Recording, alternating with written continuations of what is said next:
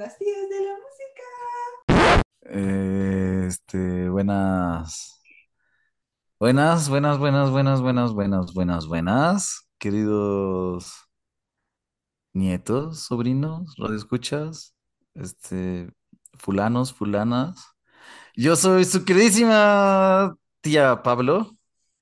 Y yo soy su tía Enrique. Bienvenidos a este tu programa donde tu tía, la que te saluda diciéndote el apellido de una persona que, se, que era tocaya tuya famosa en los ochentas, como por ejemplo, hola Pablo Ruiz, Pablito Ruiz, te explica lo que es el oboadamor. Y hoy es otro día muy bonito porque tenemos una gran visita. Está Pablo Cardoso, que está platicándonos desde Maracaibo, Venezuela, y nos va a platicar del oboe, con lo que vamos a acabar finalmente de hablar de la primera familia de instrumentos que hemos logrado. Ya con esto acabamos de hablar de las maderas de la orquesta.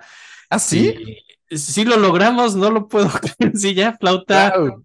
clarinete, fagot. Y ahorita Pablo nos va a platicar del oboe. Pablo, no sé si quieras saludar a, a toda esta gente. Pues sí. Saludos a todos, a todos los sobrinos, nietos de las tías. Que yo también me considero una tía honoraria. Yo solo, suelo decir la broma que tengo un alter ego jubilado que se llama Lirio, tiene 60 años, es pensionado. Suelo hacer esa broma. Los dos. Hay, hay, personas que se llaman Aliria, podría ser la tía Aliria. Aliria, ¿eso es algo no. venezolano en general? Sí, una época, sí, una época sobre todo que en Maracaibo, que eh, los nombres griegos eran muy populares, entonces hay gente de 60 años, 70 años que se llama Demóstenes, Sócrates, Ateníacos. Órale, qué chévere. Maravilloso. Está buenísimo. De repente, de repente vas, Hipólito, y ahí es tu compa. Como si estuvieras así caminado, caminando en la Iliada a la mitad de Sudamérica. Es una cosa por un Maracaibo. Está padrísimo. Qué cosa tan bonita. Wow. Qué, qué, qué, curioso que dejamos el oboe, dejaron el oboe para el final, siendo el, el, más antiguo de la madera, uno de los más antiguos, al menos en, en su constitución organológica. Hay gente que diría que es la flauta. Creo que fue más bien cosa de que no habíamos tenido un oboísta a quien invitar. De, de confianza, ajá. De confianza, como. Exacto. Ahora apareció un oboísta, un oboísta todos los oboístas que teníamos antes, así roban. nos robaban. así una vez que eché a uno sacándose fotos usando mi ropa, a un oboísta. El oboísta es un ser peligroso de la orquesta, la verdad. Tú, tú lo ves y entras a, a la sala de ensayo, ¿no? Imagínate, estás allí en el Auditorio Nacional, abres la puerta y está el oboísta, nueve de la mañana, así con la luz tenue, haciendo caña ensimismado. Y, y pare, parece como un documental de la BBC, ¿no? Parece que tuvieras a Richard Attenborough diciendo, aquí podemos ver al oboísta, no molestarlo. Recuerden, no molestar al oboísta. El oboísta es un animal peligroso, está haciendo cañas, es su ritual, es el ritual del fuego. Luego hará una danza chamánica a través de la cual mostrará su frustración, su derecho de tocar un instrumento de doble caña. Es que, es que qué locura que, que, tengan que hacer sus propias cañas. Eso es algo que siempre me ha parecido interesante del oboe, complicado. Es como una complicación extra. No es fácil tocar bien un instrumento. Y esto es como solo agregarle gratuitamente una complicación más de, sí, tiene que tocarlo bien, igual que todos los demás, pero además tiene que fabricar parte de su instrumento así. El... yo, creo que en, en el cuestionario de, de entrada a la, a la, escuela de oboe le preguntan, dígame, ¿a usted le gusta complicarse la vida innecesariamente? Sí, bienvenido, usted es oboísta. Sí, Entre, sí, sí, exactamente, ¿verdad? Sí, sí. Aparte es un complicado, o sea, según yo, es complicado como el pícolo, ¿sabes? Porque tiene un, un timbre chingaquedito. o sea, este, sí, sí, pues quería preguntarte si no es difícil como, o sea, cuando tocas muchas horas, no te llegas a cansar como del sonido, o sea, como del timbre, porque suena duro aparte, ¿no? Bueno, no sé. Sí, a ver, el, el primer año el oboe suena mal, el segundo suena mal, el tercero también suena mal, eh, el cuarto año que estudias ya suena un poco mejor, pero todavía mal. No, a ver, e- es muy duro porque, claro, la construcción de la idea de sonido del oboe, que de paso es personalísima. Es algo rarísimo en, en los instrumentos, ¿no? Porque un buen sonido de violín, tú escuchas a Hilary Hahn, o escuchas a Gil Shahan, o a Martin Mengerov, y hay un sonido de violín. Tú dices, ah, es el violín. Claro, está correcto, está afinado. Y bueno, hay diferencias de tempo, de matiz o de articulación, pero es, es violín. En el oboe pasa algo, en el fagot también, pero creo que un poco menos. Creo que, y creo que es por el, el, es- el tamaño de la misma doble caña. Que el oboe, las diferencias son muy como picos, ¿no? Por ejemplo, un oboísta en Norteamérica, incluso dentro de la misma Norteamérica, Estados Unidos o México, eh, cambia muchísimo de región a región, de sitio a sitio. Y si lo comparas con Europa, más dramático todavía es el cambio. Incluso es un cambio visual. Las cañas en el caso de Norteamérica y, los países que han influenciado la escuela americana del oboe, toda raspa completa la caña, es decir, hay mayor vibración. En el caso de los europeos, los europeos eh, raspan corto, ellos hacen una media luna y a partir de allí, y lo demás está el barniz virgen de la madera, de la caña. Entonces, claro, eso produce una diferencia tímbrica bastante significativa y también produce una diferencia estética a la hora de pensar el sonido, de pensar cómo se amalgama el sonido del oboe dentro de una orquesta, cómo funciona, cómo... Obviamente todos parten del principio que la caña debe funcionar para el oboísta. Si la caña representa un problema, más, más del que es, del que ya es, es decir, no, no es, no es no coopera, no colabora, ya hay un problema, porque nadie es, es como como caminar la cuerda floja sin una red abajo, sin una malla. Trabajar con una caña que no Claro. coopera es terrible, porque no sabes, porque, eh, por ejemplo, si es muy, si es muy floja o muy vieja la caña, la madera está muy laxa y pueden salir armónicos superiores cuando intentas ir a- hacia los graves, o si está muy dura, a lo mejor vas a tocar un grave y no suena el sonido, sino suena un armónico superior. Suena como... Wow. Eh, eh, eh, es un instrumento de fe. ¿Saben por qué de fe? ¿Por qué? Porque, porque un hombre lo sopla, pero solo Dios sabe lo que sale. Wow. Qué complicado, ¿eh? Sí, es muy difícil. Pero creo que, creo que eso es lo que nos hace volver a los oboístas. Lo complicado que es, es algo que nos hace volver a los oboístas porque no, otro instrumento quizás no tendría la misma emoción.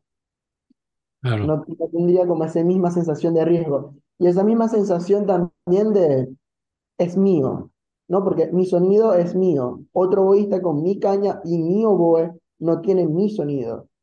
Porque yo soy el que conoce esta caña, porque yo la hice como un bebé. Es, es como medio alquimia el proceso. Wow. Que no suena, algo que suena y hace música por sí solo. Entonces es muy fuerte, porque claro, es como aprender otro instrumento, variables físicas, eh, la dureza de la madera, el raspado, la longitud, el grosor del bastado, de, quitar el exceso de la cara interna, de tantas variables físicas y, de combinaciones posibles. Al final se vuelve como una especie de cédula de identidad como un pasaporte. Este es Pablo Cardoso, o este eh, Enrique, o este es Pablo, o este eh, Albrecht Mayer, o este es Jonathan Kelly.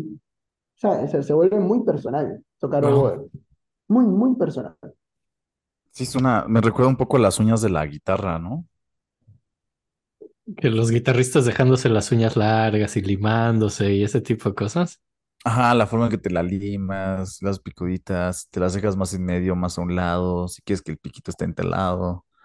Ya sabes, como si quieres que esté brilloso, si quieres que no esté brilloso. Como que supongo que es algo similar, ¿no? Sí, un poco esa de... Y también tienen esta cosa de ser el, los que afinan a la orquesta, digo. Eso, está eso es, chistoso, güey.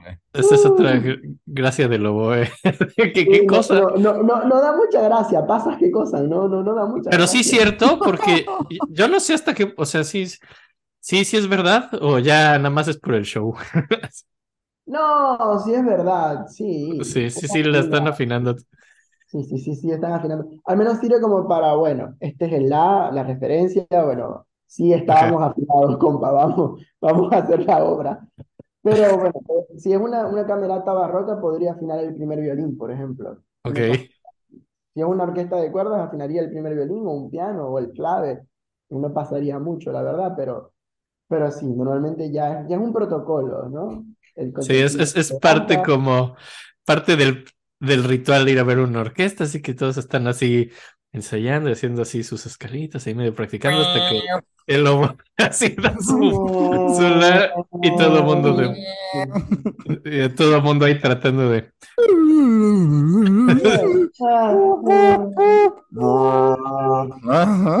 Me encanta. Y además- hay un momento muy bonito cuando uno está afinando. Creo que es de lo que más detesto, ¿no? Pero hay un momento muy bonito cuando hace. Y, y viene alguien y hace una cuarta por debajo. Ajá. Y entonces se, se genera como el armónico, ¿no? De la, de la cuarta o de la quinta. Y uno dice, ah, caray, sí estamos afinados. Es aquí. Está- si estamos en Y, y- y se da, se da como un momento muy orgánico, como de que toda la orquesta entra en, en el, en la concentración de, de vamos a hacer música, a partir del la, del oboe. Claro, es muy difícil que todo el mundo esté como, ¿a quién veníamos a ver? Abuela, abuela, no coma el cacahuate. Y, y uno, Sí. en, en- en ese mood, en ese, en ese, en ese tono uno debe salir del silencio. Sí, ese es, la- ese es el cuarto llamado, ¿no? Ese es el ya empezamos, ¿no? Eso es como, güey, ahora sí ya cállate. Ok, ya guarda tus dulcecitos. No, güey. hombre, y- No, y la- empezó, ya empezó. Y la lucha abuela, no, no tosa, abuela. y la lucha Sí, contra el hacer sí. una broma, o sea, tantas la lucha contra hacer una broma siendo el güey que puede afinar a toda la orquesta hay tantas posibilidades de hacer algo muy raro ahí. Sí, de tocarte un si bemol nada más, ¿no? Así de tocar, sí bemol a ver qué pasa. A ver, a ver, a ver qué pasa, a ver, hoy no es cómico, hoy vamos a afinar todo al temperamento. Hoy todos estamos medio tono arriba, ¿verdad? Y todos vueltos locos, güey. Verga, no mames, estaría, estaría buenísimo, ¿eh? Así de de Beethoven en do sostenido menor, pero que no era en do menor, no, hoy no, Hoy es en dos hoy no, hoy no. Ah, sí, el, el oboe, el oboe como, como oboe, como instrumento, es muy curioso. Yo, yo estudié musicología en la universidad, ¿no? Y, y para graduarnos teníamos que hacer un pequeño trabajo. Y yo trabajé con el oboe en la música popular de, de aquí, de Maracaibo, la música popular zuliana, del estado, Zulia, de la región. Y en general la música popular venezolana. Y, y trabajando aquí y allá, te das cuenta que en la organología del oboe, que es este instrumento, doble caña, de este estilo, eh, hay antecedentes o primos en distintas eh, civilizaciones no occidentales. Como por ejemplo está el Chennai en la India o el, eh, creo que se llama Hinchiriki en Japón, en la propia España está la chirimía. Y todo esto viene desde incluso desde, desde el África mm, noroccidental, la parte norte de África, África del Norte, cuando los cruzados van y todo esto, pues empiezan a llevar ese sonido a, a Europa. Y la, bueno, la, la- la- las historias dicen, no sé qué tan cierto será, que, a ver, llega a la corte de Luis XIV y claro, antes de eso se utilizaba en el campo, como a modo de una, de una corneta de caza, como una gaita escocesa, ¿no? Claro. tenía, este- tenía esta cosa de que el, el oboe no se podía tocar la caña con los dientes, con la boca, entonces eh, no la estabas tocando y vibraba completamente, salvajemente en la boca y producía un sonido muy agreste. Y, y parece ser que, eh, creo que fue Lully, que se le acerca a, a unos constructores, Philidor y Joteter, y le dicen como, oye, mira, yo quiero adaptar este instrumento de la casa, pero lo quiero meter en el palacio, pero ¿cómo hago, no? ¿Cómo hago? Y, y empiezan a jugar con, con, con el, lo que es el oboe. que de hecho en francés oboe se, es obois. Y si tú lo separas, obois significa madera alta, o de alto y bois de madera. Órale. Entonces, claro, era porque era la parte alta de las maderas. De la el sección de maderas. Era el basón, que es el fagot. Y basón, de bajo, el sonido bajo, porque es el primo grave. Entonces, claro, estaban los metales, estaba el corno, que era, que era como este fierro nomás, sin, sin pistones ni sin nada. Estaba el oboe, el obois, y estaba el, el basón. Claro, estaba la flauta. La flauta es antiquísima también, ¿no? La flauta de madera, y están los, las flautas en fémur, que de hecho no me acuerdo, por favor no me quiten el título, no me acuerdo quién, es el, el autor de esta teoría que habla un poco del tambor, la flauta y el arpa como, como eh, para medir, ¿no? El estado de desarrollo de una sociedad. Eh, es un poco etnocéntrica la teoría, pero la idea básicamente es que de acuerdo a la cantidad de instrumentos que hay en la sociedad no occidental, va a haber un desarrollo. El, el- eh, este, este tipo podría medir el desarrollo de la sociedad. Oye, qué interesante, eso no, no me la sabía, ¿eh? Entonces, sí, Sí, claro, el que, bueno, ¿eh? "Uy, no, no, la, la flauta, el tambor antecede a la flauta y la flauta, bueno, antecede a la cuerda, a la cuerda eh, pulsada. Entonces, claro, la flauta, eh, la flauta como, como concepto, la flauta de bisel que se sopla y tiene unos huequitos y tal, sí es eh, antigua al oboe. Pero el como concepto de instrumento de doble caña, ya formado, doble caña, hay ejemplos en todos lados. Incluso en la antigua Grecia estaba el aulos, que Platón ya lo menciona. Y se, y se hablaba que uno era, los, las personas que tocaban el aulos eran como, unos, como una especie de brujos, ¿no? Eran como unos alquimistas, como una especie de, de locos iluminados en, la, en el periodo helénico. Siempre han estado locos los obistas. Sí, sí, e- es una condición.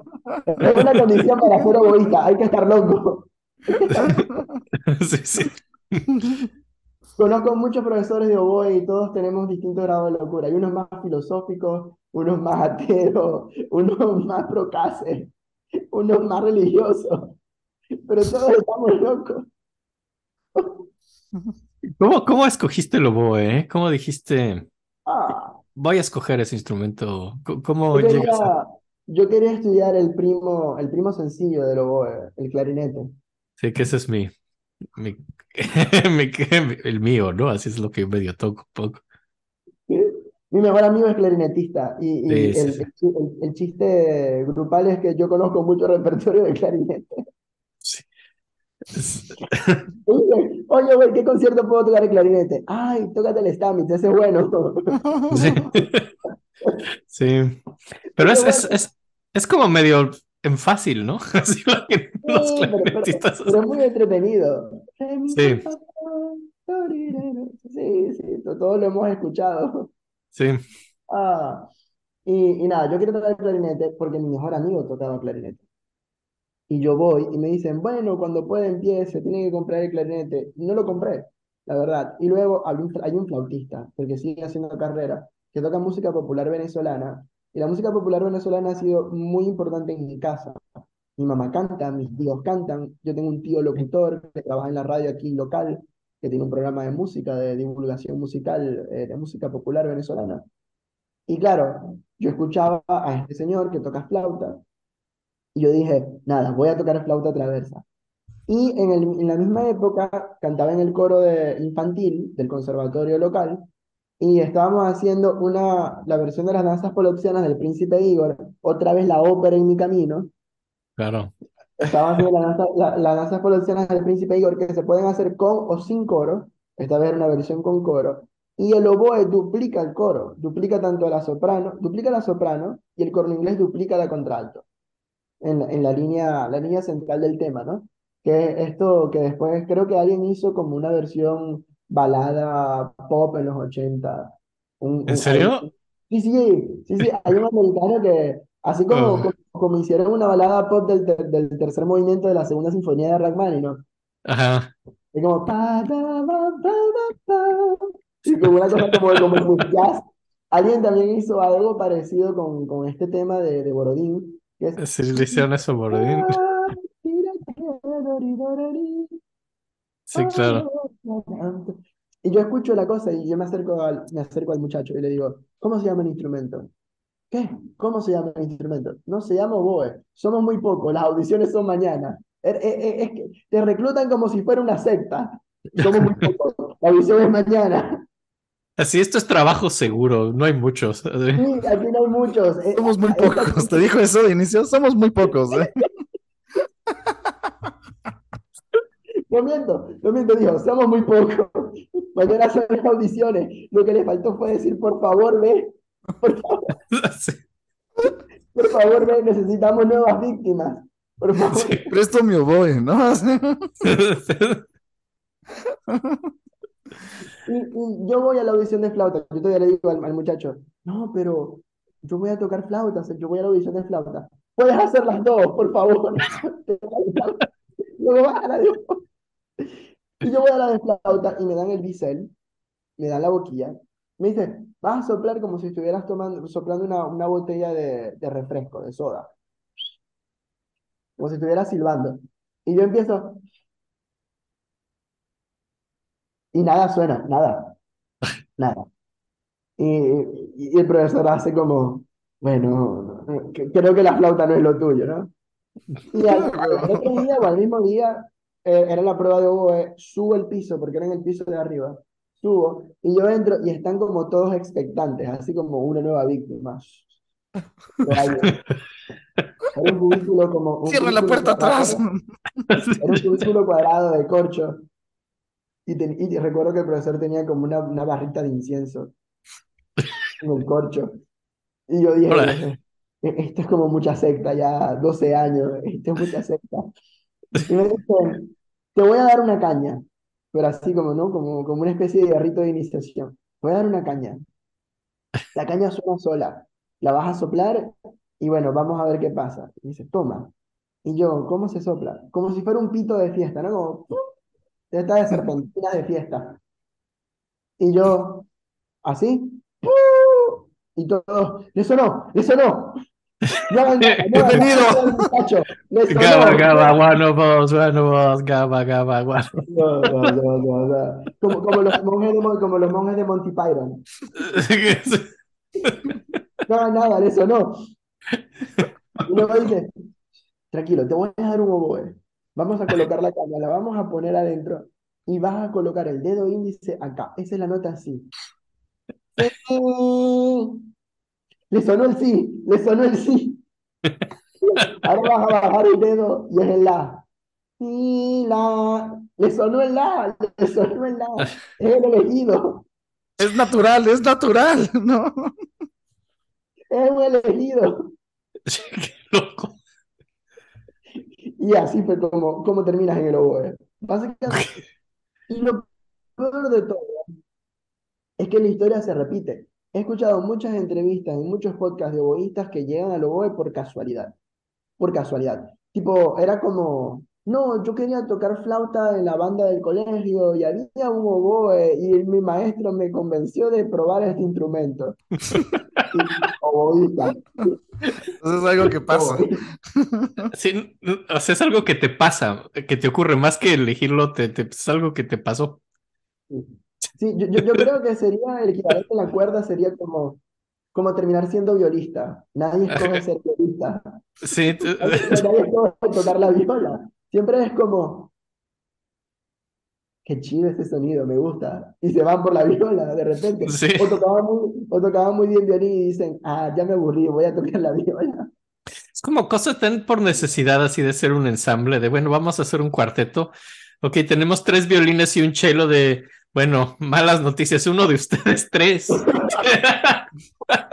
Uno de ustedes, en este momento, el que saque el- el- el- la, ram- la ramita más corta, pues será el violista. Sí, sí, sí, sí, no, así como de bueno. Así como, Pero por alguna También creo que hay mucho de, de no querer como... O sea, sobre todo en la viola yo creo que hay mucho de, puta, es que hay un vergo de violinistas, ¿no? O sea, es como, pues, no quería hacer más de ellos. Entonces toqué uno casi igual. Entonces me fui a algo muy distinto, un instrumento hay- que hay igual, pero grande. En la personalidad de los violistas y los contrabajistas, que son gente como, como zen. por alguna razón, yo no sé por qué, pero cada vez que tú hablas con ellos, te dicen como, claro, no, porque la luna está en Virgo, yo ya haré escalas. Y, y bueno, mañana la luna está en Libra y bueno, Bueno, los contrabajistas porque son unos drogadictos, ¿no? son gente drogada. Sí, Los wow. contrabajistas siempre están hasta el culo, según yo. Y No sé. No sé. Y esa generalización tan No sé, no sé, ¿ustedes conocen a alguien que no, sea drogadicto, que toque el contrabajo? Sí. Conozco, sí conozco gente que no lo sea, que no lo sea. Pero, Órale. pero, pero- pero el problema no es cuando es contrabajista, es cuando es contrabajista y bajista. Es ahí el problema. Sí, cuando también toca bajo eléctrico. Y como también, también me toca abajo, que todos hacen como el crossover, están experimentando. Son como Shakira cuando empezó a cantar en inglés. Descubrieron las ganancias. Sí, digo, a huevo, si toco merengue y salsa, aquí hay dinero. Claro. Pues aquí, a ver. Lo peor de todo es que yo he hecho música popular como Lobo, he hecho jazz y he hecho boleros y cosas así como Lobo. Sí, es lo que te iba a preguntar. El, el- el clarinete es el que tiene todo el crossover del mundo. El oboe no he visto tanto en música popular. Sí, el, el- el oboe es como, cuando lo hace, es que ya, ya es el primo que se volvió muy loco, se volvió turbo, Sí. ya, ya, ya dio la vuelta, ya. Sí. Es, el paria que anda en una búsqueda personal, déjenlo, déjenlo quieto. Sí, sí. Yo lo he visto como en salsa, ¿no? En salsa y en cumbias luego sí se usa, ¿no? Bueno, ahí lo he visto más seguido. A ver, El- yo, a ver, yo pude comprobar que habían cosas como de repertorio que no le quedaban al oboe, que sonaban muy antioboísticas. Por ejemplo, ¿no? Es- Este tipo de cosas que, que hacen los metales en la salsa, ¿no? Que ellos llaman punch, que es este corte que es ¡pau! Como, como una sola nota. Claro, ellos tienen toda la potencia tímbrica para poder hacer. Y a uno le queda como, como, como que uno está intentando darle una pera de boxeo y no puede, como. Sí, sí. No, no, no, no es. Pero, por ejemplo, tocar boleros funciona muy bien. Y creo, creo que Luis Miguel tiene unos boleros con saxo soprano u oboe en una época de su vida, están grabados y tal. Y funciona muy, muy bien. Porque, claro, es, es- es recuperar esa idea del oboe que la mayoría de los compositores piensan del oboe como eso, como una cosa muy idílica, muy pastoral, muy de, de, de frases alargadas, Sí. ¿no? Todos los, la la- los grandes sospechosos habituales del oboe en las pruebas de audiciones siempre son solos como muy lentos, muy reflexivos. Y de repente sale Rossini por allá con una cosa toda loca y Ravel por allá con otra cosa súper técnica, pero nadie más. Es muy raro que nos escriban Eh, solos es que-. Tiene una retórica muy marcada para los compositores, o sea, es- sí tiene una retórica el oboe, definitivamente está hecho para ese momento medio lánguido, así de, de- de es la rola. es como, como tu primo hippie marihuanero que está en el campo llorando por la morra que lo dejó y está como, escribe, escribe, ponle ahí el oboe, ponle ahí, ponle ahí el oboe. Bueno, esa es la, la Sinfonía Fantástica de Berlioz, ese es el tercer movimiento. Eh, Es, sol- es puro, sí, ese es, es- es- ¿Qué es corno inglés o oboe? Ya ni me acuerdo. Son los dos. Son los dos, Creo, sí. creo, creo que el corno inglés está en la orquesta y el oboísta está fuera de la orquesta. Pero, pero sí es toda esa onda así de los campos, así de Berlioz. Sí, Sí, sí, sí, sí, sí, y también, eh, por ejemplo, Beethoven es muy ingrato. En la Sinfonía Pastoral somos la codorniz. Al final, al final del segundo movimiento, que se llama escena, escena en un río, escena en un arroyo, hay, hay un momento donde hay como una especie de cadencia, donde la flauta representa al, al ruiseñor. Entonces, claro, hace como, hace como la versión de Beethoven de cómo suena un ruiseñor, ¿no? Entonces tiene... Y uno es la codorniz. Sí, cierto. Y yo, Beethoven, es un poco ingrato. Y, y Prokofiev los vio como un pato. Sí, que nos matan, que de- que de paso nos matan a la mitad del cuento. Uno deja a la, mitad de la Ah, sí, ser pato porque nos matan, se nos come el lobo. Sí, Que le queda muy bien el pato Loboe, ¿no?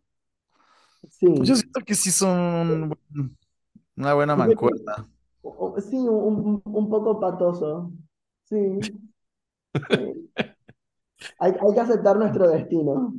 Sí. De, exacto. sí, de pronto están estas personas así que, que los ven como una cosa súper lírica, que yo creo que eso, pero un par de güeyes los han visto como aves de corral, que yo digo, bueno, ¿esto, esto qué? O sea, esto, esto no es justo. Ajá, sí. Sí, y porque de paso es como muy grave, ¿no? Y como muy el, el solo de Prokofiev, ¿no? Paso es Sí, como, como Es todo, muy como nasal, todo, ¿verdad? es es un pato deprimido, está como, Sí, favor, mátenme, lobo, cómeme. Sí, eh, eh, pero creo que eso es más Prokofiev en general, así, más como de- persona que, que- que- Lo de deprimido. Sí, no, sí, sí. Sí, un poco, sí. Aunque Sí. eh, Shostakovich también es otro tipo de depresión, todos son rusos, güey. Sí. la depresión viene, viene en el paquete, en el starter pack de Rusia. Sí, sí, es parte de, de la gracia. Tengo una amiga que es editora. Sí. Tengo una amiga que es editora y me dice, saqué un libro húngaro. Y yo, sí, ¿cómo se llama? Bueno, eh, compró Tango Satánico de Laszlo Krasnahorkai. Uf, Y buenísimo. me, y me- y me dice, y me pasa algo muy curioso. Y yo, ¿qué te pasa? Que todos los escritores húngaros se suicidan. No sé por qué. ¿Qué hay en Hungría? ¿Laszlo se No mató? sé, precisamente por eso se suicidan. No hay nada. ¿Qué hay en Hungría? No sé. Hay buena música. Hay buena música. Está Hay buen vino, creo.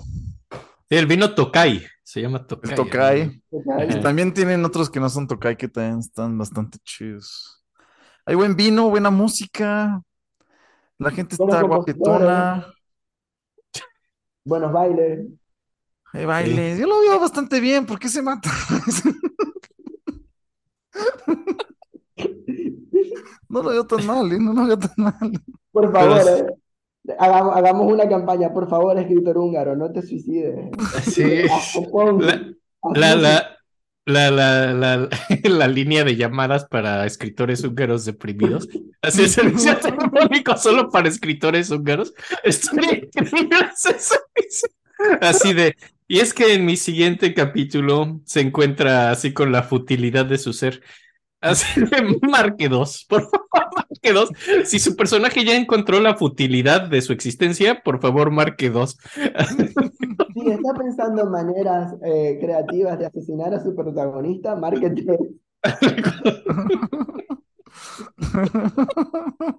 Si Está- pensando, si está pensando en lo cansancio que es la metáfora del campo como futilidad de la existencia, marque cuatro.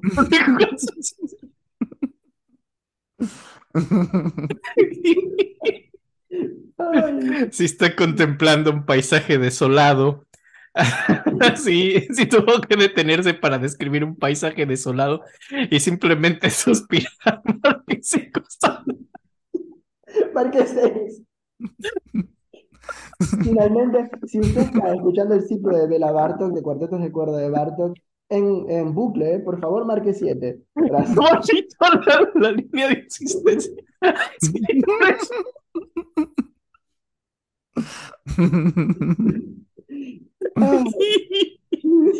Estaría padre, ¿eh? Estaría bastante bien. Yo creo que ayudaríamos a, a muchos escritores. Eh, hay que ayudar a los escritores húngaros. Hay que salvar a los escritores. Hay que salvar escritores húngaros. Sí, es importante. Ay, pero bueno, ya te había dicho que había muchas Oye, ¿y tangentes. los demás húngaros también se, también se matarán los demás húngaros? O sea, algo nada más de los de sus escritores. A lo mejor los, los únicos notorios son los escritores. Los compositores no. No, Pero, pero osan escribir conciertos para viola y se enferman. sí, Ese es el problema. Sí, Sí, sí. Los compositores no se matan. Creo que, creo que ningún compositor, no, no conozco ninguno que se haya suicidado, que yo piense. y- Es, el otro día también estaba, bus- googleé justamente eso. No sé por qué. Pero Se ha suicidado y precisamente no. Y, y no es lo que, eso no le pasa mucho a los compositores en general, no solo de Hungría. O sea, porque, digo, vamos, hemos hablado en este podcast de tanta historia sórdida, dije, pues, ¿cuál se mató? No ha habido- Ninguno. A ver, tiene- compositores mayores. Eh, bueno, eh, Tchaikovsky están esos rumores que medio Luis, que, que medio se Eh. dejó. Pero no, Dijo, Pero no sé si cuenta como suicidio o como un berrinche. Así, ¿no? No, yo, yo- yo creo que fue más como negligencia, como, uh, esta agüita hecho como color chocolate, creo que no me va a hacer nada. Así es como de estas de. Eh, Sí, es como comer tacos de canasta en México, ¿no? Como, "Mm, te va a caer mal, te va a caer bien, no lo sé. Como, "Eh". La, versión, comer a ver la qué versión pasa. maracucha, la versión maracucha del taco de canasta sería el pastelito de balde. Pastelito. ¿Qué es el pastelito? El pastelito es una masa frita, rellena, y en el caso del pastelito de balde es una masa de relleno dudoso, Ok, ok. de relleno proteico dudoso. Y O sea, como algo con papa. Va caminando y tiene el balde, y el balde están los pastelitos. Es un balde, es un cuñete de pintura, de pintar, vacío, lleno de pastelitos, con, un- con una bolsa, con un papel crepé de, de, de este, de, de hacer manualidades, y tiene como una especie de pinza y va golpeando el borde, el borde del balde, como, Guau. Puta, Sí. suena delicioso. Se me Eh, eh, antojó. cal- califica mi libro como experiencia etnográfica. Sí, sí suena como un taco de canasta. Justamente es un, es como masa rellena de proteínas que no sabes muy bien qué es, ¿no? O sea, como que te dicen, mira, este es, este es de pastor, porque hay unos de pastor ahora. ¿Hay de pastor de canasta?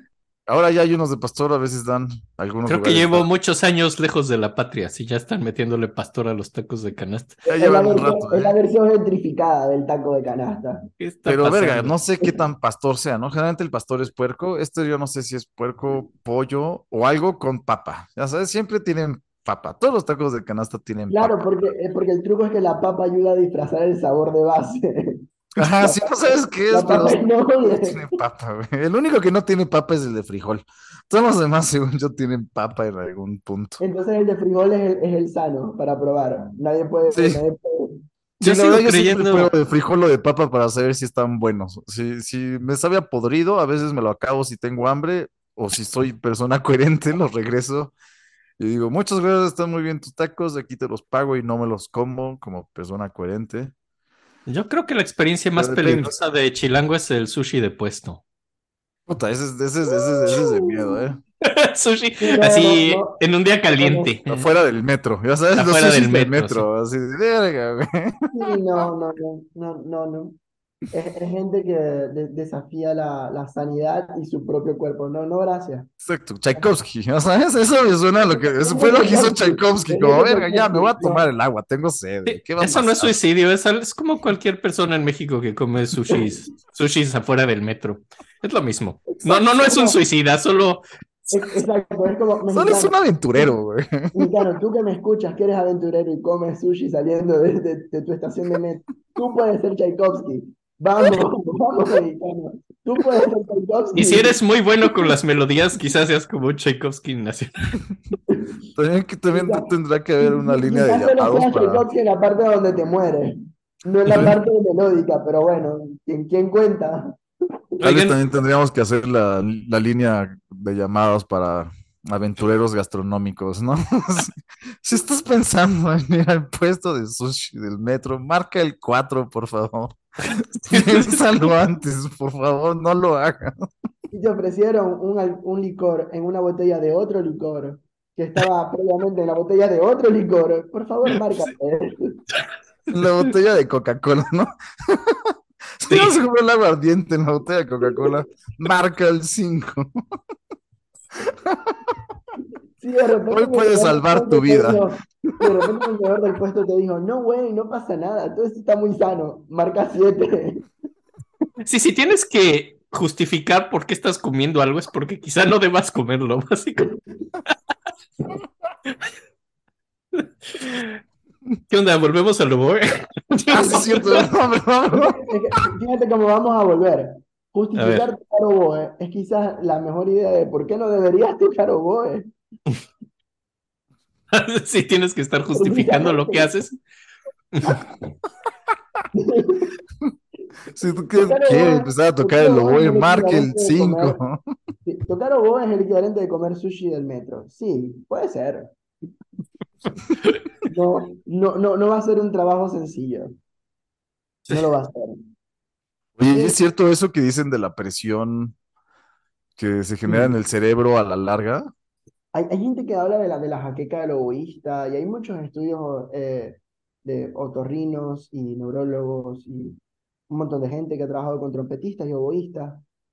Y en verdad es que el cuerpo es el, el, el primer, ¿no? Como el primer instrumento, cantar. Claro. Y claro, hay muchos oboístas que quizás hay una autoexigencia donde sobreestiman su capacidad física y hay una caña que no, no coopera. Y claro, cuando la caña no coopera, hay que aumentar la presión del aire para que esa caña Mm. pueda vibrar y sonar. Porque claro, eh, la caña tiene partes. No se ve, o sea, la gente ve como un, un- un pequeño especie, eh, pitillo, como una especie de cigarrillo que uno está fumando o algo, está soplando, ¿no? Pero en verdad es que si tú la pones a trasluz, la caña tiene partes. Es decir, va desde algo muy, muy, muy fino, casi fino como un cabello, la parte de adelante, la parte más pegada a la boca, y luego se va hasta llegar a donde tiene barniz y empieza el amarrado de la caña. ¿Por qué? Porque la idea es que el aire pueda pasar de la manera más eh, normal posible, como si estuviera silbando, Mm. y ese aire, esa velocidad, va a producir el sonido, va a hacer que las dos paletas vibren. Y claro, cuando tienen mucha madera, que la madera tiene casi que el barniz, eh, el- la cantidad de presión que yo voy a tener que hacer para que esa madera pueda vibrar y chocar la una con la otra, va a tener que ser mayor. Y eso produce un cansancio. Al final ese oboísta va a tener que cerrar la embocadura. Como el, con el orbicular, con los labios, y tocar en, en tensión. Y claro, e- e- eso, eso lo va a emputar más a medida que vaya avanzando el tiempo y va a terminar como tu vecino que no le hablas porque eh, tú le dices, buenos días, ¿qué chingados tienen de bueno? Probablemente. Claro. Sí, es lo más probable, porque toca con cañas duras, no le hables a tu vecino egoísta. Ok, ok. Órale, sí, entonces sí, sí representa, o sea, una mala técnica es el problema. Yo, yo diría Y que un exceso, hay un- una mala percepción del cuerpo. Más que mala técnica, hay como una mala percepción del cuerpo. Y a veces hay como, como este, este pensamiento, no diré, sí, diré como un poco patriarcal, ¿no? De, de el hombre macho, fuerte. Como yo soplo mucho, yo soplo muy veloz, la caña debe ser dura porque me va a dar un sonido fuerte, sonido resonante. Y no necesariamente, porque no es efectivo. Al final no es efectivo, solo te estás cansando y estás haciendo el papel de idiota, la verdad. Pero, ok. pero lo que sí es cierto es que la resistencia, pues varía de persona a persona. Lo mismo que la anchura. Por ejemplo, yo toco con cañas finas, un poco más finas que otros compañeros. Hay gente que tiene labios más prominentes y le, le, gusta tocar con cañas un poco más anchas, o se mete un poco más la caña, un poco más afuera, o un poco más débil, o un poco más flexible, o menos flexible. Entonces, eh, al final siempre se vuelve esa idea que la caña es algo muy personal. Y es esa caña que nos permite hacer música. Ya después viene lo que todos los instrumentistas tenemos, ¿no? La lectura y el análisis y estudiar la historia y, y todo, todo este, este tipo de, de bardas que hay que saltar para poder hacer música, ¿no? Pero evidentemente la, la, como el obstáculo técnico, el primer obstáculo yo diría que es la caña y el cuerpo, o sea, esa conexión cuerpo, caña y la caña con el oboe, que funcione ese, esa tríada, cuando se une, hay un oboísta feliz que está haciendo música, y es alguien que está... Pero, pero claro, la, la- el, el concepto de caña perfecta es como el concepto de la Arcadia, ¿no? Que de- este concepto renacentista de este lugar idílico, pastoril, que no existe. La caña perfecta no existe. Mientras más rápido se acepte eso, el oboísta es más feliz. ¿Y que cuál es la caña perfecta? La que me permite estudiar, Sí. básicamente. Oye, ¿no Entonces, existen cañas hechas? sí, hay, hay, hay una, hay una empresa europea que trabaja con cañas como, como de, de acrílico, que probablemente no sea acrílico, ¿no? Pero es un material sintético que Órale. no se modifica con la altura y, y toda esta cosa. Pero no hay nada como, como la conexión con la madera. Yo creo que no hay nada como la conexión con la madera, que uno dice, Sí, ahí hay toda una conexión de la boca con la madera y la madera a través del tubo con la madera del instrumento, que lo hace muy vivo. El oboe tiene algo como muy artesanal, como que siempre vuelves a esa parte artesanal del oboe, que no lo tiene la flauta. La flauta es metal y ellos están ahí con sus escalas y sus notas largas y, y haciendo arpegios y doceadas y cosas. Y los clarinetistas siempre se están quejando de que fueron a la tienda y compraron una caja y le vinieron tres cañas buenas y... Sí, sí. Sí, sí, es una mamada.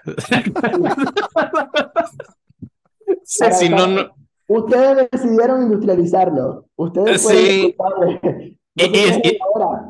Y entonces escoges la que sí te gustó y la llevas a sus últimas consecuencias. Está cayendo a pedazos y dices, "Mm, no, es que esta es la mejor que he tenido en mi vida y ya le faltan pedazos y sigues. No, eso es una Sí. falacia, eso es una mentira. Tocar oboe, tocar oboe te enseña que hay que decir adiós. Es como decirle a los hijos, a- Sí. decirle adiós a los hijos. Hasta luego. Pum, la contra el atril. Ya no sirve. Sí, sí, sí, sí, sí. Sí, el apego. Sí, sí, sí, no. E- e- El oboe es un instrumento budista, te enseña a dejar atrás el apego, te enseña a dejar atrás, te enseña a vivir en el presente, porque bueno, solo hoy te sale el pasaje, mañana no sabemos.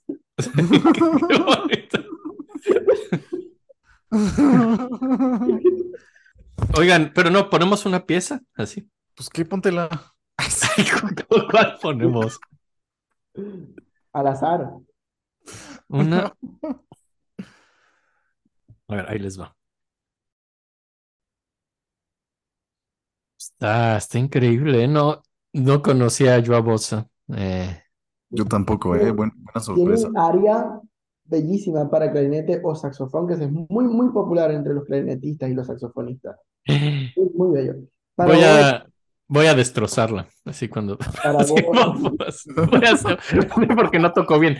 O sea, voy a tratarlo, pero sí voy a hacerle una injusticia enorme, pero sí lo voy a hacer. tiene este- esta fantasía pastoral, tiene una sonatina, tiene una, un dueto para oboe y cornelis que se llama Pastores de Provenza, de Bergeau de Provence. Eh, tiene, ah, tiene una sonata trío para trío de cañas de fagot, clarinete y oboe. Sonata breve en trío se llama la obra. También muy bien escrita. Lo que platicamos es que sonaba súper francés y, y- y, pues qué bien que alguien esté haciendo, que se dedique a hacer música de maderas, básicamente.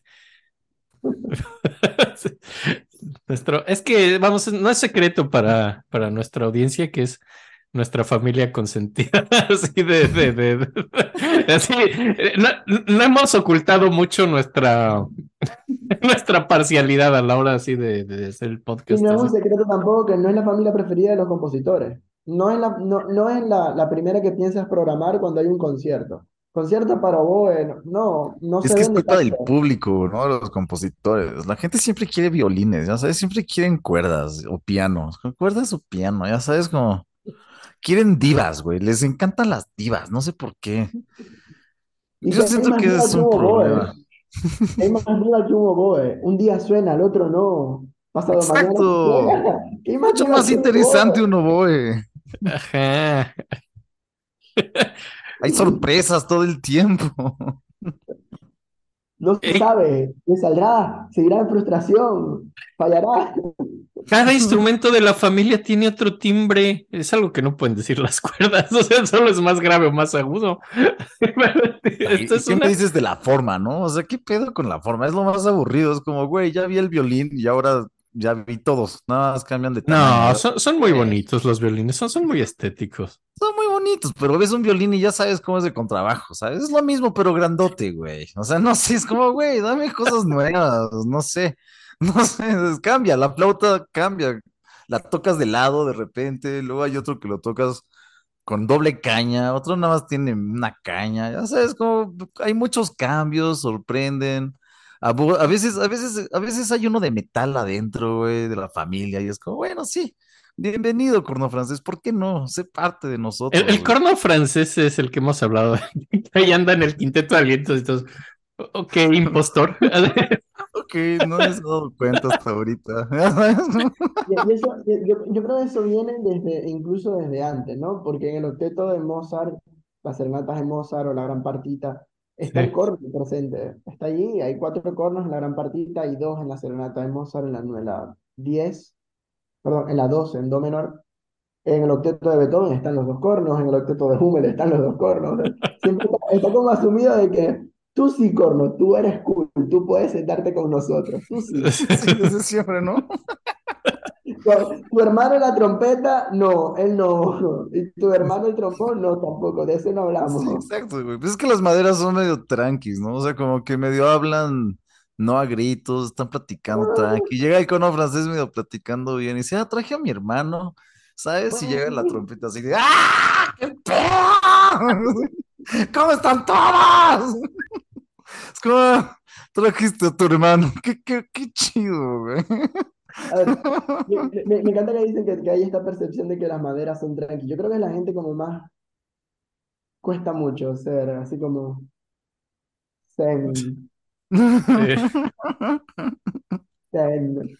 Yo creo, yo creo que es porque hasta, el- hasta el mismo temperamento, ¿no? del instrumento es distinto, las dificultades son distintas, los timbres son distintos, la- todo es tan distinto que lograr una, una buen ensamble de maderas es muy complicado, la verdad. O sea, requiere, requiere trabajo, requiere negociación. Oh, y es muy heterogéneo, como decía el timbre, entonces es muy difícil la combinación. Es un reto orquestar eso, por cierto. O, oboe y clarinete es una combinación terrible. Cada vez que hay oboe y clarinete es como dolor de cabeza. Oboe y fagot va muy bien, oboe y flauta es fácil. Eh, son habituales, pero para Beethoven es oboe, fagot, flauta. Todo el tiempo. Oboe, fagot, flauta juntos, en octavas. Y es- Y quedan bien. Eh, a ver, Ludwig, vamos a hablar. Ven, ven, tú y yo vamos a hablar. ¿Por qué octavas? ¿Por qué, por qué tres octavas paralelas todos juntos aquí como hermanos? Miembros de una iglesia, la iglesia de las maderas. No, no, Ludwig, no. Una tercera, una sexta. Las terceritas son muy amables porque si alguien se desvía tantito del unísono, no, no pasa nada, así. Suena Sí, bien. Sí, la tercerita es amable. dice, no. Beethoven dice, no, voy a escribir octavas. Sí, la afinación es un reto ahí, ¿verdad? Sí. Sí. Pero suenan chido, la verdad es que suenan bien. Claro, el que suena, el que escucha. Y uno ahí sudando aquí como, como si uno fuera a, a- a desarmar una bomba, así como... "Oh". Oye, y ahorita que, que, que Pablo no está, platicamos de conciertos para oboe, así. ¿Quiénes, quiénes han sido los compositores que han tenido los arrestos? Y me parece, por otro lado, el enorme buen gusto de poner al oboe como personaje central en una obra. Yo te comentaba que a mí me gusta el de Martino, el, el concierto para oboe de Martino. Sí, Boguslav Martino. Un concierto del siglo XX. El oboe le pasa Sí. algo muy curioso. El oboe en el barroco es la estrella, es el rockstar. O sea, el oboe en el barroco es a los instrumentos de viento, yo creo que lo que es el, el castrati a la voz o el violín al, al instrumento de cuerda. ¿Por qué? Porque el oboe es como el vehículo, ¿no? Era, era el nuevo juguete, el nuevo juguetito de, de gente como Bach o Vivaldi o Albinoni, y todos dijeron, listo, aquí es. Al Vivaldi tiene muchos conciertos de oboe, tantos que uno, ni, ni uno mismo se acuerda cuál es cuál. Uno le dice a los estudiantes, estudia el de re menor, y uno después dice, ah, huevo, ¿cuál era ese? Re. ¿Cuál es ese? No lo sé.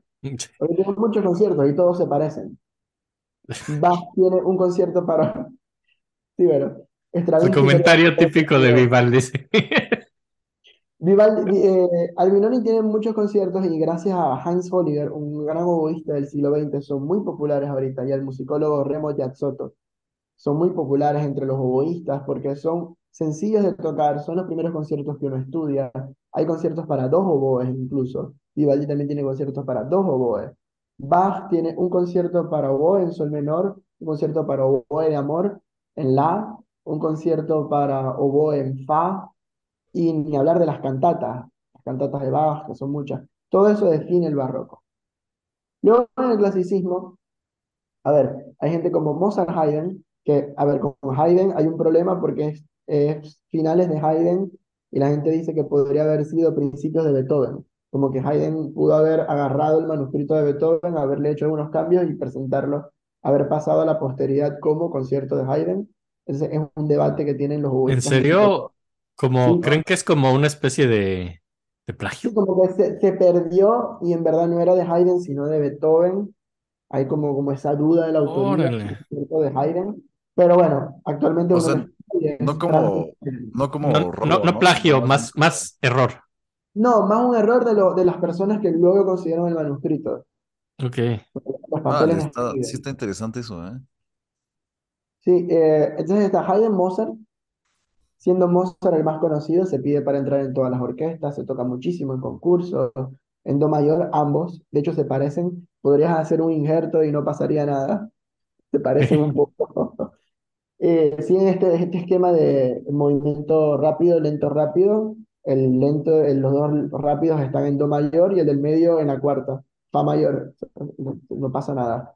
Pero hay otros compositores también, como Joseph Fiala, František Kromer, eh, al- hay otro, creo que es Drusek o algo así. Hay, hay, hay, muchos conciertos que han ido pasando como por debajo de la mesa del, del periodo clásico y esta parte del, del rococó, Mannheim. Ujú. Stamitz no tenemos, por ejemplo. Creo que no tenemos Stamitz, que los clarinetistas sí tienen. No. Y luego en el romanticismo fue muy difícil. El, el, el violín y el piano hicieron ¡uf! las superestrellas, y aunque se nos seguía escribiendo solos en la orquesta, no hay un concierto romántico para oboe. Hay un Wolf Ferrari, hay un Julius Ritz, pero no es como lo habitual. El oboe desaparece del, del, del rol de solista. Y tiene que llegar, tiene que llegar el siglo XX para que aparezca un Richard Strauss, para que aparezca un, un concierto de Richard Strauss, aparezca un Martinot, aparezca otros conciertos más contemporáneos, digamos, más atonales, como Maderna o... Ah, que no me voy a acordar en este momento. Escálcotas. ¿Hay una secuencia de Berio? Sí, las Sí, secuencia. Sí, sí, claro. Pero no es concierto, ¿no? No, no, No, bueno, no, no, pues para es oboe solo. oboe solo, sí. Oboe solo. Y bastante solo. Sí, Muy solo. muy solo. solo. Muy solo. Y, y claro, cada, vez aparece más. Hay, hay un Vaughan Williams, hay, un, hay muchas obras de Britten, hay, hay un Iber, hay un Tomasí, hay...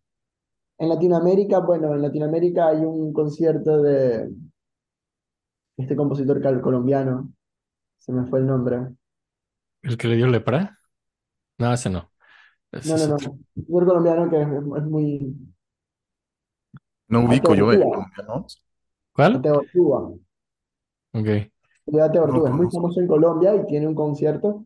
Aquí, eh, aquí en Venezuela hay tres, tres conciertos de oboe. Juan Carlos Núñez, el compositor venezolano, está vivo. Muy buen concierto. Aldemaro Romero, que murió. Y hay un concierto de un señor llamado Raimundo Pineda, que también es muy bueno. Es picolista, o fue picolista. Y también toca música popular venezolana y combina un poco esa estética de música popular venezolana, ¿sabes? Como ritmos que, que uno escucha en la música popular, combinado con la estética académica, la orquesta. Muy interesante. Suena muy En- bien. sí, es muy, muy, muy interesante y no, no creo que no se han grabado ninguno. No, no está como en Te iba a decir que si querías poner uno, qué lástima. Sí. No, creo que no, no se ha grabado ninguno. Hay video como en YouTube de una presentación y se ha tocado muy poco, pero y es algo que pasa mucho en Latinoamérica, al no haber Sí. como acceso a, a, a lo que, a ver, a la, a la imprenta musical, como al, al hecho de editar y publicar la partitura, al menos aquí en Venezuela. Hay archivo digital, pero no es lo mismo que poder, ¿sabes? Como y lo- no es lo mismo leer de un manuscrito tampoco. Si uno lee de un manuscrito, pues está leyendo a veces garabatos y, y hay músicos que no les gusta o no. O sea, bueno, no. No, y faltan grabaciones serias en general de mucha música latinoamericana. Eh, sí. A mí me Eh. mucho Revueltas. Yo soy muy fan de Revueltas, me gusta mucho. a nosotros también hicimos su, su, su episodio y, y nos dio por hacer los mexicanos de principios del siglo XX, revueltas, y como que acabamos en la conclusión de que, digo, no sé si Pablo igual que yo, que revueltas, o sea, revueltas lo queremos mucho. Este podcast, Lo queremos mucho. a, a Carlos Chávez no. Carlos Chávez es el malo de la historia, Chávez, que no. no sabíamos. que, que esa fue como la conclusión que en México es medio así como que hasta nos daba miedo. en este podcast lo oyen muchas personas de México, pero decir, pues es que la verdad no me gusta. Eh, era medio, sonaba como hasta de, ay, Tiene Dios. cosas, sí, o sea, sí, después de que lo hicimos, tiene cosas chidas, pero Ugh. se vuelve como muy similar todo. Y, y, y, y era, era el malo de la historia. Ay, sí. Sí. Era el villano, güey. Nos dado cuenta que era el villano. Esta no fue la historia de la música que me vendieron, Carlitos. Eras el villano. Sí.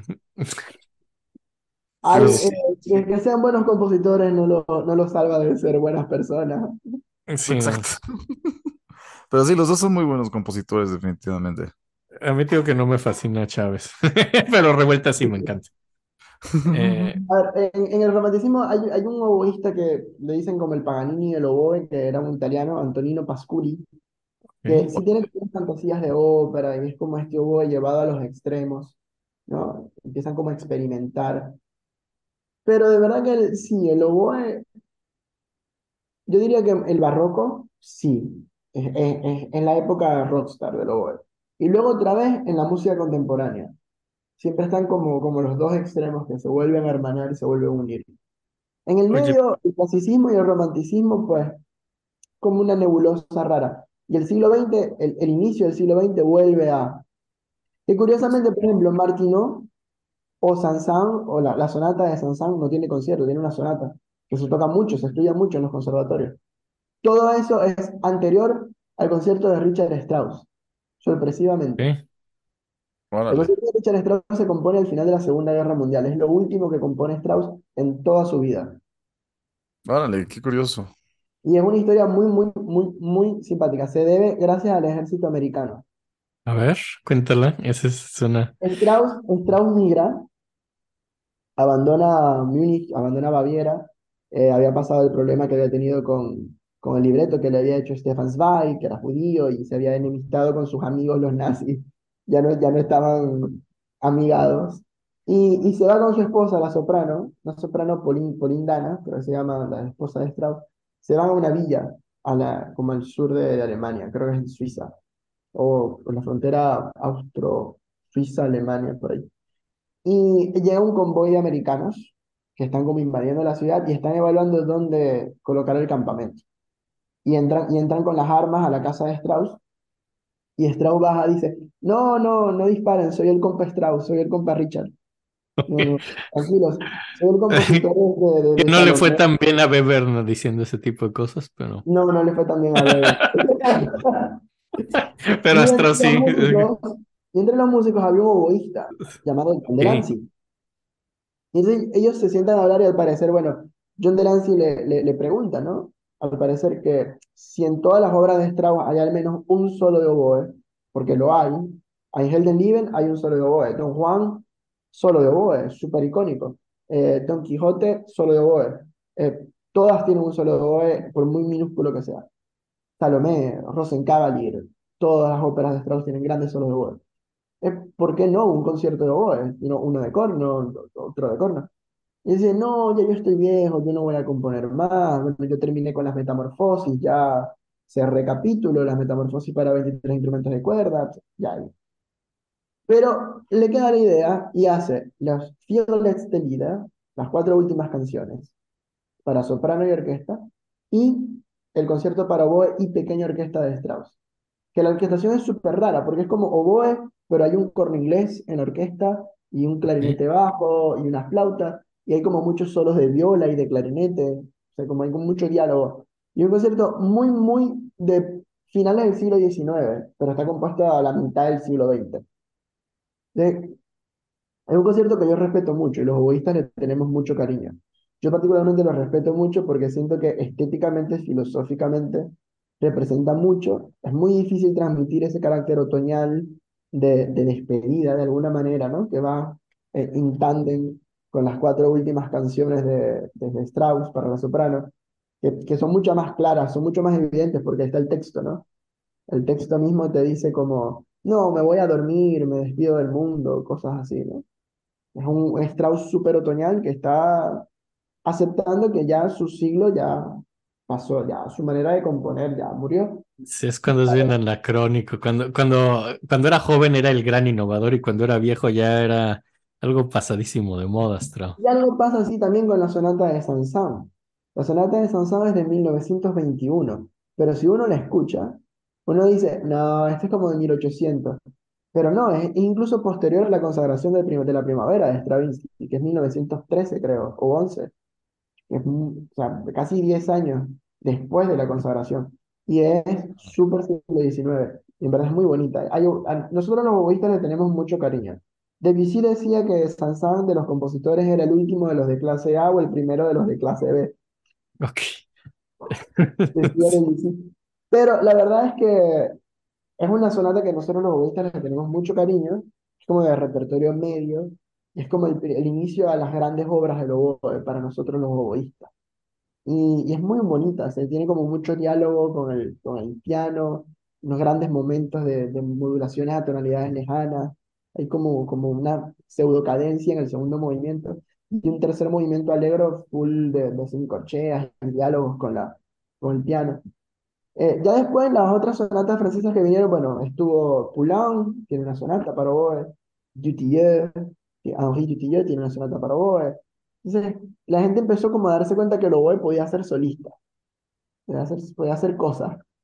Ah, Es que los franceses, los franceses del siglo XX ayudaron mucho a las maderas, es, es in- indudable. Empezaron como a experimentar con la tímbrica, como a saber qué había. Sí, como de Debussy en adelante ya como que dijeron, bueno, pero esta familia, esta familia también vale la los pena. franceses, ¿no? Los franceses, según yo, Sí. siempre han sido fans de las maderas.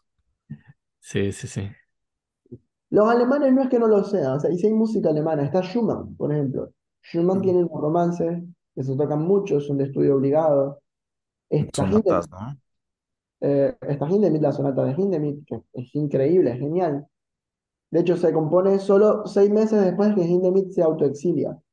Hindemith se autoexilia a Gran Bretaña y seis meses después eso es lo que compone para un oboísta inglés y una pianista. Y, y me atrevería a decir que para el oboísta es difícil, pero para la pianista es peor. Para el, Oye, el, el- el ejecutante que toca el piano es peor. ¿quieres poner alguna de estas piezas para que oigamos? Porque suenan, son muy interesantes y muchas no las conozco. Vamos con el Hindemith. ¿In the beat? Ok, Ah, a, ver- a ver, Claro. ahí les va. Qué bonita, ¿no? Sí, Y, y es muy, es muy complejo todo, ¿no? Porque es, es como, yo, yo le, le llegué a estudiar con unos, unos oboístas venezolanos que estudiaron en Alemania con alemanes y hablábamos un poco de, de esa, del carácter, de ese mensaje an- antibelicista, ¿no? Hay como una, como una burla constante a la marcha que es en dos, pervertido contra un tres. Hay un 3, hay un 2 contra un 3 constante, incluso hay un 5, compases de 5. Y una imitación, y siempre hay momentos de, de pausa. Por ejemplo, el final. Sol, re, do, sol, si. En el tiempo débil, el piano completa el acorde, el sol mayor. Y el segundo movimiento, pues también el, continúa, solo tiene dos movimientos. Es una sonata rarísima porque solo tiene dos movimientos pero dos movimientos bastante largos. El segundo movimiento contiene el tercer movimiento de alguna manera en sí mismo. Tiene una parte lenta, donde tanto piano y oboe están dialogando, luego hay una fuga, alegro, a tres octavos, pero tres octavos que a la vez es dos.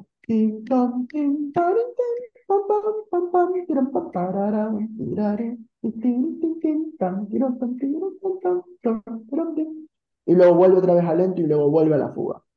Qué maravilla.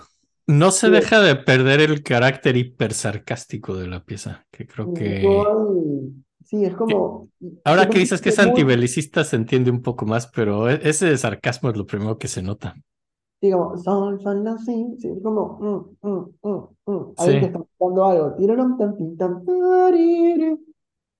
aunque sea tan, que sea tan compleja, no se siente, ¿no? O sea, como si la escuchas nada más así, se escucha muy fácil. A pesar de que tenga tantos componentes tan complejos. se ve, se ve muy fácil la partitura, es una, creo que es una sonata ah, que sí. fa- fácil, tú le puedes decir, ah, se ve fácil, son negras, y luego ves el carácter, la cosa, todo lo que está, y lo que tiene el piano detrás, todo el andamiaje de Lo que suena difícil es más de ensamblar, así que, sí, que, que de tocar, sí. literalmente. Rola. pieza.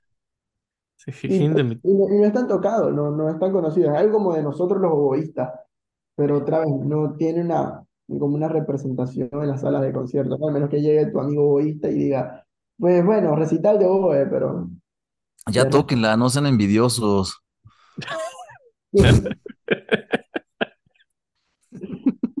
No, no es como que el público está Hindemith, Hindemith, Hindemith. No. Deberían estar así. Y ¿sabes qué? No sé por qué nunca hemos puesto Hindemith en este programa, sí es bien padre. Sí, sí, es Y muy los bueno. oboístas, Nel, no, otra vez no la vamos a tocar. Les vamos a tocar a Mozart otra vez. Ah, el público se vuelve loco con Hindemith. Es lo que están oyendo todos los chavos en las calles.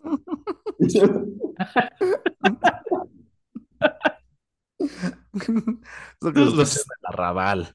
Todos los adolescentes locos así oyendo su Nunus Hindemith. Tonalis, claro.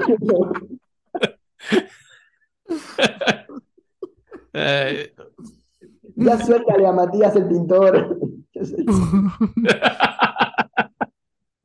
¿Siguen escuchando Bad Bunny? No mames, nosotros ya estamos en Hindemith, papi.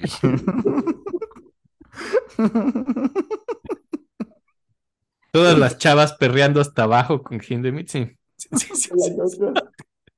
Tú tan, tú tan Monteverde y yo tan Hindemith. Sí, sí.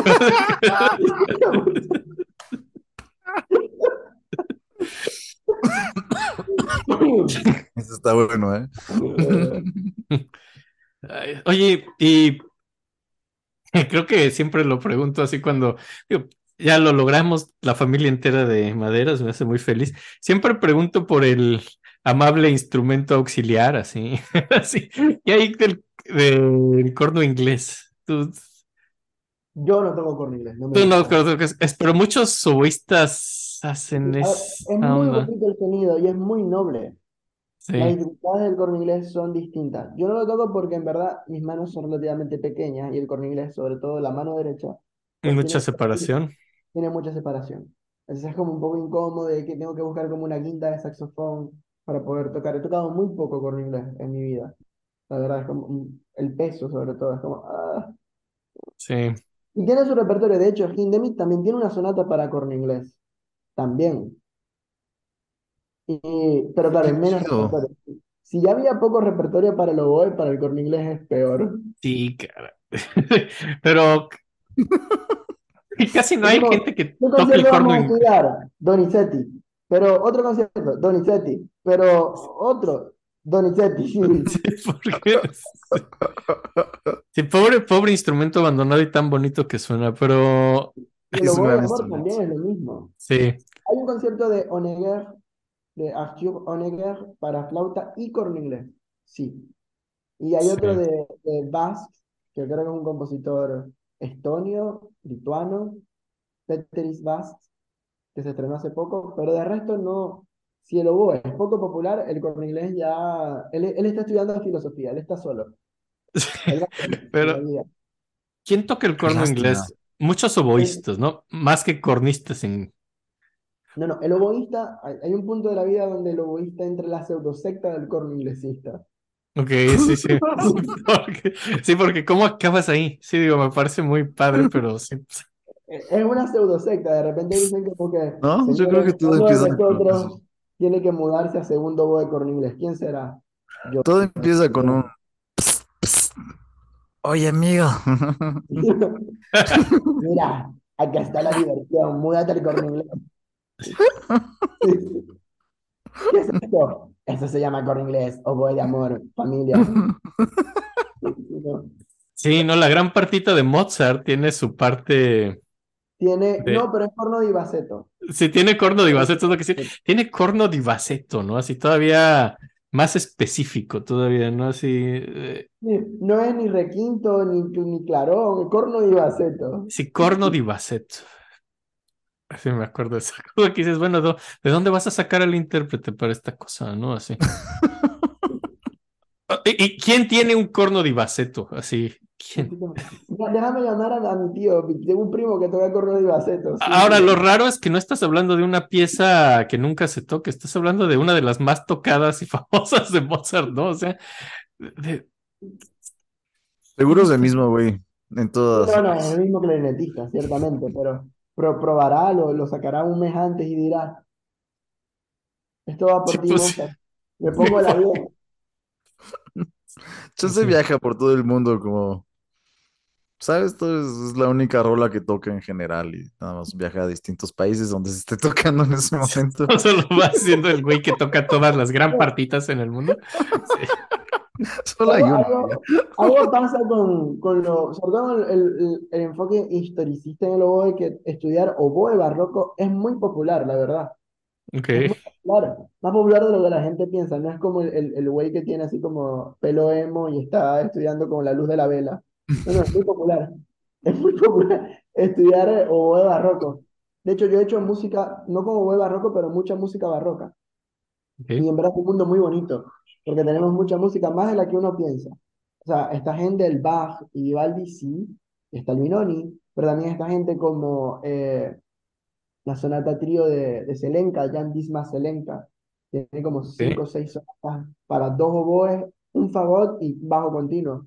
Y, y eso se, eso se debe, es conocido entre los oboístas gracias a gente como Holliger o Maurice Burg y Alfredo Bernardini que han, se han dedicado a este es el repertorio del oboe barroco, cuando el oboe era un rockstar. No Claro. sé, no sé si escuchamos un poco del oboe barroco. Yo digo que deberíamos. Sí, ¿no? Sí, a ver, deja. ¿Cuál, cuál ponemos de las que La cantata de Bach, que eso sí está en oboe barroco. sí, sí. Uy, qué maravilla. A ver, ahí les va. Es el final de la cantata número 82 de Bach y Habe Genug, que este no es el nombre del movimiento, sino el nombre de toda la cantata, el nombre del primer movimiento, para barítono, oboe y cuerda. Y esta versión es con instrumentos historicistas, claro, entonces se escucha medio tono abajo. Debería estar en sol menor y se escucha fa sostenido menor. Órale, qué chévere. Pero suena. O sea, es que suena muy lindo de tocar, ¿no? Así. Sí, el- la particularidad del oboe barroco es que no tiene llaves. Es- es- no- Ay, sí, antes de Bomb y todas estas cosas. Bueno, Sí, también sí, es Bomb sí. el que hizo el de Lobo, porque ese como que hizo el de todos, ¿no? Pero No, El boom. Ay, sí. ese- El ese- boom sí. de las llaves. que quiere. nada, que- creo que no, creo que hay un oboe sistema BOM, pero no prosperó. Y luego hay platos. El sistema del oboe actual se llama sistema conservatorio y fue creado en Francia. Fue perfeccionado en Francia por un- unos constructores de apellido Loret y Trébert y un señor que daba clases en el Conservatorio Superior de París de apellido Gillet. Entonces, Gillet se sentó con estos señores que construían instrumentos y empezaron como a buscar la manera de dinamizar el mecanismo del oboe de manera que pudiesen tocar cosas. Si no me equivoco, Gillet tocaba en la Ópera de París, Ok. Y, y, y era profesor del conservatorio. Y de hecho tiene un método que es como para la alta enseñanza superior del oboe, como uno de los últimos métodos que uno estudia en el oboe. Oye, sin las llaves, ¿cómo sería? ¿Medio solo con las perforaciones y la caña? Correcto. Y la caña Wow. en este caso está como distinto, no, no tiene como este, esta, el, el oboe tiene como una cabecita, ¿no? Como, como una especie de cerco, donde tiene una cámara, donde está protegido por la cámara, que es donde entra la caña. Pero en el caso del oboe barroco queda como está el, el instrumento y de repente se corta, ¡pac! y ahí está la caña. Vale. Como que hice esta foto que me puse de fondo de pantalla, digo, para los que están parece en como una flauta de pico, por el tipo de campana. Pareciera una flauta de pico o un chalumeau. Ah, qué mentirosos los de Google cuando puse Google fondo de Zoom en Oboe y me pusieron esta cosa y dije, está bien bonito, pero Parece ser un chalumeau porque no tiene, tiene Yo también busqué lo mismo. Hay un, hay un, hay un grabado de un oboísta que está tocando que está como de piernita cruzada, ¿no? Y tiene el típico posición de oboísta barroco. Y, y much- muchas de las personas han ido como estudiando el oboe y todo esto a punta de grabados y textos. uf, Es decir, han aproximado a la construcción de cañas y al sonido. Ya no, pero al principio, en los 60, 70, cuando empezó el movimiento de revisión histórica, era aproximarse a la construcción de cañas para el instrumento barroco utilizando los grabados y los textos. es que qué difícil que esos sean tus... Y de alguna manera, el oboe todavía, la transmisión de conocimiento en relación a las cañas es de profesor a alumno, ¿Quién te enseña a hacer una caña, no? Así, tu profesor. claro. Eso está loquísimo. Profesor. De las cañas, de, de verdad, sí es algo muy interesante. De, de repente abren la van y dicen, güey, hey, yo te enseño a hacer cañas. Sí. No. Digo, si esto sería como una serie de tele, así como ese capítulo donde aprendes una valiosa lección, siempre habría una persona que te enseña la manera fácil de hacer cañas, saltándote las enseñanzas de tu maestro, así de, güey, pero si no le haces así, va a ser más rápido y fácil. Mira, hay un momento donde el oboísta de repente le da así como un viento y aparece una cierta rosa. pero, pero resulta que, que, está mal y así no es como se hace un oboe y la lección es que tomar atajos y tomar la ruta fácil no está bien. Tienes que hacerlo bien. Lo peor es que una lección correcta. Usar papas no es la buena opción. A ver, ¿cuánto, ¿cuántas tortillas tienes que, que romper? ¿Cuántos omelets tienes que romper en la, en la sartén para hacer un omelette perfecto? Yo creo que muchas. Sí, claro. Creo que muchos. Y lo mismo pasa con las cañas, siempre están cambiando. Si te mueves de región, cambian. Por ejemplo, Maracaibo está al nivel del mar, está abajo, es una ciudad caliente, se parece a Veracruz, me han dicho. Okay. Caliente, caliente, caliente Maracaibo. Y si vas a Caracas, Caracas es un poco más alta. Y mis cañas de aquí de Maracaibo a Caracas cambian. Y si voy más alto, cambian. Y si voy a Bogotá, cambian. Y si voy a invierno, cambian. A Chicago en invierno es otra cosa. Y Chicago en verano es otra cosa. Sí. Eh, eso hace que el oboe sea un instrumento muy cambiante y los oboístas nos vuelve como una especie de chihuahua que está buscando en qué momento va a venir el enemigo y se va a joder. Rápidamente. Sí. Hablando de ansiedad, ¿no? Sí, sí, sí. sí. Eh, uno, uno, es como Hulk, ¿no? Como dice, ay, oboísta, haz lo tuyo, ponte ansioso. El secreto es que siempre estoy ansioso. Tú me ves riéndome, pero en secreto estoy pensando en el solo y estoy ansioso.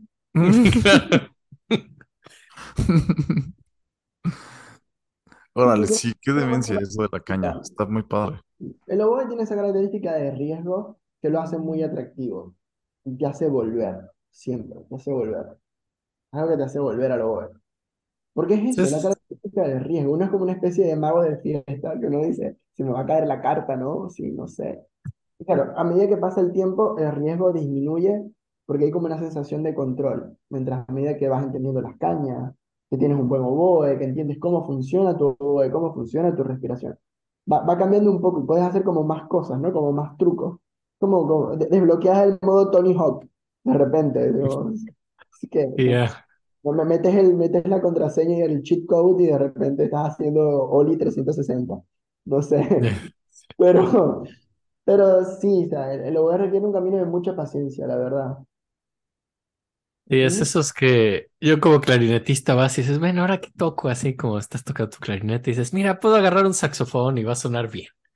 Y, y puedes hacer este tipo de cosas. Y sí sale. Pero volteas a lo y dices, no, eso no me va a salir. así de, esa así es la que ves así, así lo voy así, en donde te rentan instrumentos dices que lo hacemos nada más por hacerle al chiste, definitivamente no me he atrevido porque entiendo que ustedes están a otro nivel y están haciendo cosas de otro planeta y, y sí, sí puedes jugar a cambiar de saxofón y ay, mírame, ahora el barítono y sí, ese tipo de cosas, pero pero no, con el oboe no puedes hacer esas payasadas, ¿sí? No. Los oboes somos secta, nosotros somos... Sí, sí, sí. no, no es así de, mírame, ahora también puedo hacer esto, definitivamente no, o sea, claro que no. Los oboístas y sus sectas. ¿La digitación es igual? ¿Cómo? El, a ver, igual que el clarinete. no, no, ¿cómo? El, el, Porque hiciste, hace, hiciste algo raro hace rato. Pusiste solo el dedo índice y dijiste esto es el sí. Este es el sí, sí. Y yo dije, ah, ese no es el sí. es como la flauta, más o menos. Como la flauta dulce, sí, la del colegio, sí, sí. Se dije, sí. Sí, la Ah, Luego ah. dicen aquí, ah, bueno, viene el fa. No, no, el fa sostenido, porque el fa es como con tres dedos, ¿no? Ay. Fa, si, la, sol, fa, mi, re, do. Con la llavecita extra. Sí, aquí, como, aquí, eh, aquí hay tres llaves, do, do sostenido y hacia atrás, re sostenido. Vale, o sea, sí es más como la flauta transversa igual también, ¿no? Sí, tiene cierto sistema, igual es por octavas, ¿no? Tiene como esta cosa del portavoz. Pero en el caso del oboe tiene tres portavoces, o dos. Ay, Dios. Entonces, claro, uno hace do, re, mi, portavoz primero, mi, fa, sol, la, segundo, la, si, do. Uno tiene que Eh, cambiar portavoz para poder terminar la... eso es más como el fagot, ¿no? No, Exacto, Eso es más como el fagot, sí. qué bien te, fal- se- te, te salió ese falsete, ¿eh? Por cierto. Sí, de- de- debería irme a un karaoke a cantar Paquita la del barrio o algo así. Ah, sí, sí. ¿No? Le, le añades vibrato y es Paquita la del barrio, como Renata de dos patas. Puede, puede ser. Si el oboe falla, si el oboe falla, me meto imitadora de Paquita. El paquete excelente. Con todo el poder para hacerte millonario y con tan poco poder para decidirlo, está.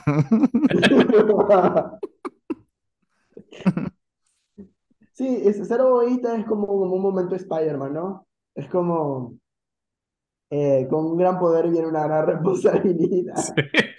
El no hacer el chiste de desafinar a toda la orquesta, por ejemplo. Eso es, no, Esa es la gran responsabilidad. Es como cuando te dan la tercera del acorde. Como un gran poder conlleva una gran responsabilidad. Sí, sí, sí, sí, sí. Y que miras a tu compañero y dices, bueno, le dice, hacemos mi bemol. Pero es do mayor. Haz mi bemol, haz mi bemol. Esto va a ser más dramático si lo haces menor. Sí, sí. Nadie se va a dar cuenta. eh, Somos las violas. Nadie va a saber de dónde viene el sonido. To- to- Toca el mi bemol, toca el mi bemol. Sí, sí. A ver, el, el, el oboe, sí. El- yo creo que el estado natural del oboe, sobre todo en el siglo XX, en cuestión de repertorio, siempre ha sido el oboe piano y el oboe solo. Que de hecho, en, en la playlist hay muchas cosas de oboe solo. Y todas son contemporáneas. Y ¿Deberíamos poner alguna? Deberíamos escuchar a Lisa Morris, que es una compositora norteamericana oboísta que compone mucho para los dobles caños y es muy buena. Esta que está acá se llama Autumn Leaves, es un, un estudio para oboe solo, que claro, ella juega con el nombre, ¿no? Es como este famoso estándar de jazz, Sí. Leaves, todo el mundo toca. Entonces ella tengo entendido que agarra como trozos de, de lo que los jazzistas llaman licks, ¿no? Como esta- estas maneras de, de tocar, de gente como Miles Davis o Cannonball Adderley, y, y eso lo incluye en el, en la, como en el lenguaje de ella, de, de su estudio, y a su vez inspirándose en un cuadro de Giorgio Keith. Órale, eso suena bien. A ver, vamos a poner. es una muy interesante. Creo que debería Suena- tocarse más. A ver.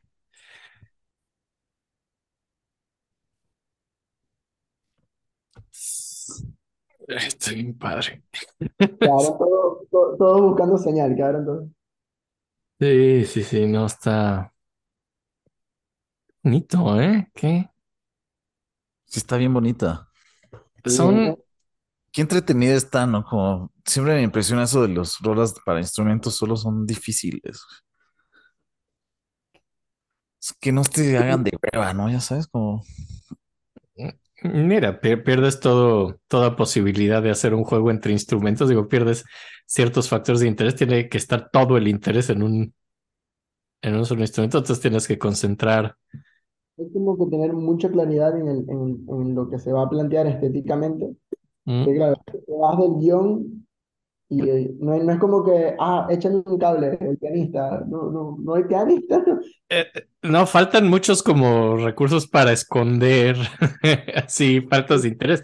La- el interés tiene que estar en el Falta como instrumento. un- y- Falta como una orquesta, falta como otro instrumento. Digo, siempre puedes dar así en una orquesta un tamborazo y así. Y ah, ahora mira, aquí no puedes hacer este tipo de gracias, tienes que hacer en serio un oboe interesante, de eso se trata, ¿no? Y, y sí, es, es, creo que, no sé, como compositor es difícil escribir instrumentos solo. Claro, pero es interesante por las razones correctas, porque puede ser interesante por las razones incorrectas. Sí, definitivamente. Sí. no. Entonces, el oboe solo prospera. Y es otra vez ese retome, ese retomar del oboe barroco. Durante el oboe barroco, por ejemplo, Telemann tiene una serie de fantasías que para, son para oboe o flauta de pico. Y tanto los flautistas como los oboístas las tocamos constantemente. Otra cosa que compartimos es tocar casa o el carro, ¿no? Eh, y entonces, claro, es- esta, esta obra, estas obras para oboe solo, este ciclo, porque es un ciclo de 12 fantasías para Telemann, son muy interesantes, ¿no? Porque es el oboe entre lo que es una fantasía. ¿Qué, es la fantasía, no? Se parece como al preludio, como, esa, esa cosa que, que está jugando y está como creando la música. Y luego en, en el siglo XX dijeron, bueno, pero puede funcionar de nuevo con el oboe, ¿no? Está el capricho de Paganini, está Pasculi, el oboísta del que hablamos, el italiano, tiene unos caprichos, pero son a modo de estudio, ¿no? Son como copias de caprichos de violín, un poco, ¿no? Como creo que, creo que son adaptaciones de caprichos de Rode o de Fiorillo, este, de, este- de esta gente que, escribe como para el violín virtuoso. Uh, eso no suena idiomático, así como. No, no lo es para nada, son como, usa como muchos trinos y, y- y adornos y, y saltos. Y luego de repente aparece gente como Britten y dice, voy a componer para oboe solo. Voy a componer para una obra que sea idiomática para el oboe y que sea agradable para los oboístas. Y luego aparece gente como Dorati, Antal Dorati, y dice, yo también voy a hacer algo. Y oboístas también se animan más a hacer cosas más para oboe solo. Y obviamente cosas incluso que desafían lo cómodo, como Berio. La, zona, la, la secuencia de Berio es muy incómoda porque trabaja alrededor de la nota si. Alrededor de la nota y es como diferentes alturas en cuanto a la afinación de la nota si, ¿no? Como. Y el oboísta eh, eh, tiene que co- conocer el instrumento físicamente a tal nivel que puede variar la afinación de la nota. Y además tiene como otros pequeños como elementos que van, se van interpelando y, y el mismo Berio escribe como tantos segundos dura el elemento A, el elemento B dura tantos segundos, repetir el elemento C que dura dos segundos. Es una cosa como muy, muy estructurada, al punto que parece muy al azar, pero es el extremo de lo estructurado. Y es, es un reto de entender, de entendimiento para el oboísta. Creo que es una obra a la que le tengo mucho respeto y yo nunca la he leído por lo mismo. Creo que es una obra que es, es una obra iniciática, es como que alguien te tiene que llevar de la mano y decirte, ven, vamos a estudiar la secuencia de Berio, porque sí. Pero por ejemplo, hay mucha obra música, esta música es muy idiomática y es muy bonita. O Sí. sea, es cierta dificultad, la música de Alisa Morris, pero es una, una dificultad agradable. Es como sientes como que, uy, me estoy destrozando los dedos con esto. Bueno, dices que ella era, que es oboísta. Sí. Digo, es la diferencia de, de hacer algo difícil siendo oboísta y siendo nada más alguien, un compositor que dice, vamos a hacer algo difícil y no estás, y no sabes ni lo que estás haciendo. Así, si no has tocado un oboe en tu vida, es, es muy Yo diferente. creo que, que yo creo que Berios está muy consciente de que estaba haciendo algo. Sí, Sí, está sí, consciente sí, sí. que está, está rompiendo Estaba haciendo algo increíblemente in- incómodo, ¿no? Así como, vamos a Eh, chingar. yo voy a hacer algo para chingarme a todos los egoístas y, y- generaciones futuras me sacarán la madre y dirán, hijo de puta Berio, constantemente y estaré feliz. Sí, como que eso se trataba mucho sus secuencias, ¿no? Aparte. Sí, ver, ver qué tantos instrumentistas pueden estar enojados contigo. Carter, Carter también sería otro ejemplo. Elliot Carter. Carter, sí, hijo. de- concierto Ese güey vivió como ciento, ¿cuántos años? Con 105, 107 años. Yo creo que, que vivía de, del sufrimiento de los instrumentistas. Así cada que un instrumentista sufría, él ganaba cinco minutos de vida. Después- Qué, qué- qué- qué agradable el olor del llanto de un oboísta a la- esta hora. Está muy al box, qué bello. Cuatro necesitos más. ¿Escuchas eso? Ese es el llanto de un oboísta estudiando en mi concierto. Es música que, reta al oboísta, como el concierto de John Corigliano también, muy difícil. Que de hecho es un concierto que empieza con la afinación. ¿Ah, sí? Ah, qué bonita idea. Entonces está como afinando el oboe y de ahí se arranca.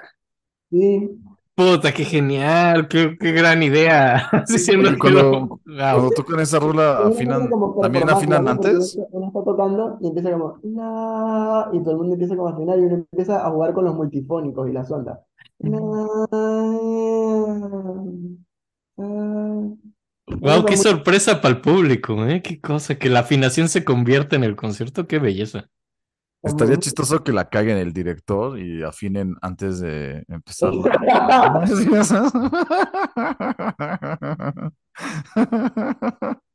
Así de, no, puta madre, no, sí afinamos, verga, ya la cagamos. Rayos. Qué manera de echar a perder una muy bonita idea. Mi mamá se va a enojar. Lo más. La tendencia más fuerte ahorita yo creo que se- sería el oboe solo. Como, como algo que hay mucha obra para oboe solo. Al punto que podrías armar tu recital e incluso dejar música por fuera. De Ok, oboe ok. No habría problema.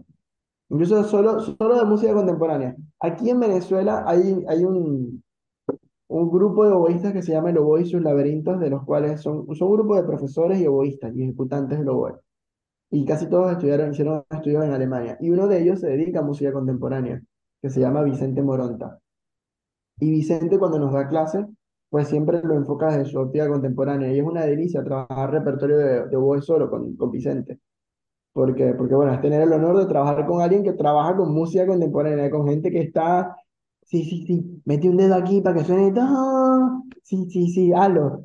Es gente que está como, la música contemporánea tiene como un carácter muy de niño, ¿no? Como, como de experimentar un poco, como de hacer garabatos y que, bueno, pero son mis garabatos, un poco, o de jugar con el público. Pero creo que hay una obra de un compositor venezolano que se llama Icli Citela, que la obra se llama Vocaliz. Y Ah, diría, como, como Rachmaninoff, claro. como, sí, sí. Y uno dice, bueno, debe ser algo muy melódico. No, se llama Vocaliz porque hay que gritar vocales, y hay que él, pensó como una performance donde se representa el nacimiento y la muerte del oboísta. Entonces, uno empieza in- inspirando ruidosamente, como, y luego empieza a cantar, pa, y toca el la, pa, y toca el la. Entonces, como, como, como ese intentar del oboe, ¿no? De los primeros sonidos, que es el la, hasta terminar como una especie de discusión con el mi- mismo cuerpo, donde se grita cosas como a, el i o u, y, y se, se jadean vocales o se, se gritan, y luego termina como, y termina la obra. Ok. Dale, qué chistoso, está divertido. Es muy, muy divertido, pero es muy difícil de, o sea, requiere, requiere que alguien te guíe también, porque la partitura tiene como un montón de, de señalética, pare- parece como una especie de croquis, como X, X con círculo, círculo con flecha. Sí, ya las, la anotación, ya cuando, notación que requiere que alguien te guíe. sí, conforme avanzas y haces música, cuando tu música empieza a necesitar su propia notación, es porque estás entrando en terrenos muy curiosos, definitivamente. Estás entrando a lo padre, bueno. ¿no? A mí me gusta Sí, sí. mucho eso. Sí, sí, sí. Ah, Sí, tienes razón, sí es, sí es algo como muy de niño. O sea, como jugar, ¿no? Así ver cosas y decir, a huevo, voy a jugar con esto, a ver qué. Yo lo que he visto es que hay muchas personas, así que entre más se especializan en un, en este tipo de instrumentos, así como que acabas, y también en parte por lo que decías que no hay tanto repertorio romántico, o sea, fuera de tu papel en la orquesta, ¿no? Digo, todas las orquestas tienen su oboe y pues tienes que hacer tu parte dentro del ensamble, pero como que mucha gente, y curioso, también nos lo dijo José cuando vino a platicarnos del clarinete, acaba siendo muy fan de lo muy viejo o de lo muy nuevo, y lo del medio se pierde. Ya no hay, siempre fue el violín, Brahms, Beethoven, el violín. Es que Sí. hay, hay como esta teoría que Beethoven se murió dejando como ideas para un concierto de oboe, pero obviamente murió. Pero dicen que era para flauta, ¿no? como Mozart. Claro. Sí. Que era original para oboe, flautistas que me escuchan, mi concierto de oboe de Mozart es original para oboe, luego ustedes se lo copiaron. Gracias. Miren, eh, si alguien aquí oyó el capítulo de Masha de flauta, aquí pueden oír como un contrapunto y está, está divertida volver estos dos episodios es- un diálogo. El argumento es que a Mozart no le gustaba la flauta. Ahí, ahí Masha dijo algo divertido. Me acuerdo justo lo que dijo ella al respecto. Digo, porque no está aquí, ¿no? Así di- dio el capítulo, pero aquí no está Masha como para decir. Ella dijo, dicen que a Mozart no le gustaba la flauta. Y ella dijo, no puedo creerlo. Después de que nos hizo ese concierto, no, no puedo concebir que. El concierto, eh, el concierto es una tra- un transporte del oh, lo siento. Lamento destrozar tu, tu esperanza. Por eso es que funciona. Me encanta, me encanta esta pelea, güey. Me encanta esta pelea. Y qué bonito porque Masha nos dijo, esta es siempre nuestra pelea con los oboístas y me encanta. Y Sí, me gusta que sea tan coherente esto, ¿no? Sí, es verdad, mira, sí es cierto. Sí, así pasó, trajimos a una flautista, nos dijo algo, luego vino un oboísta y, acaba, y acabó.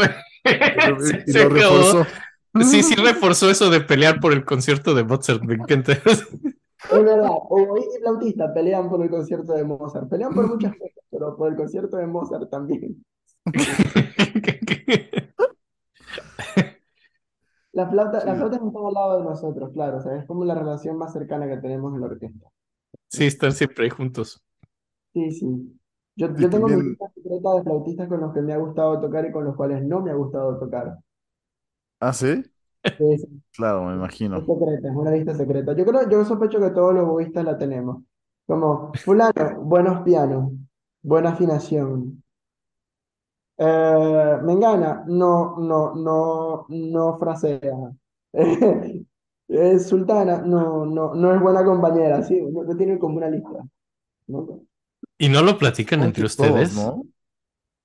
Entre los oboístas, como que no te sientes con... Exacto, sí. Eh, puede ser. Así como, eh, no, no.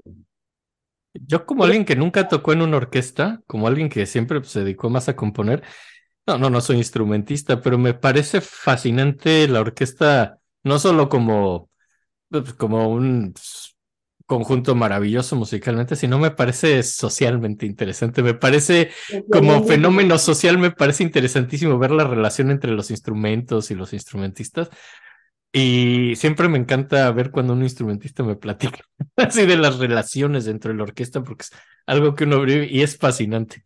Es, un ecosistema, por ejemplo, el Sí. clarinetista, ¿no? Como el, como el de los, los un ecosistema. Y hay una película de Federico Fellini que se Uy, llama sí, Ensayo de, orque- de, de orquesta. maravillosa. Sí, sí he Tiene, comentado tiene aquí. como un poco de esa- esas interacciones, ¿no? De, entre los músicos, un poco. Sí, Yo la vi y yo que trabajé en la banda sinfónica del Estado, rodeado de puros señores, mucho mayores que yo, yo decía, ah, pero se parece a, a mi compañero de aquí. El señor, el señor que escucha el partido del fútbol en la radio se parece al señor que tocaba pícolo. Claro,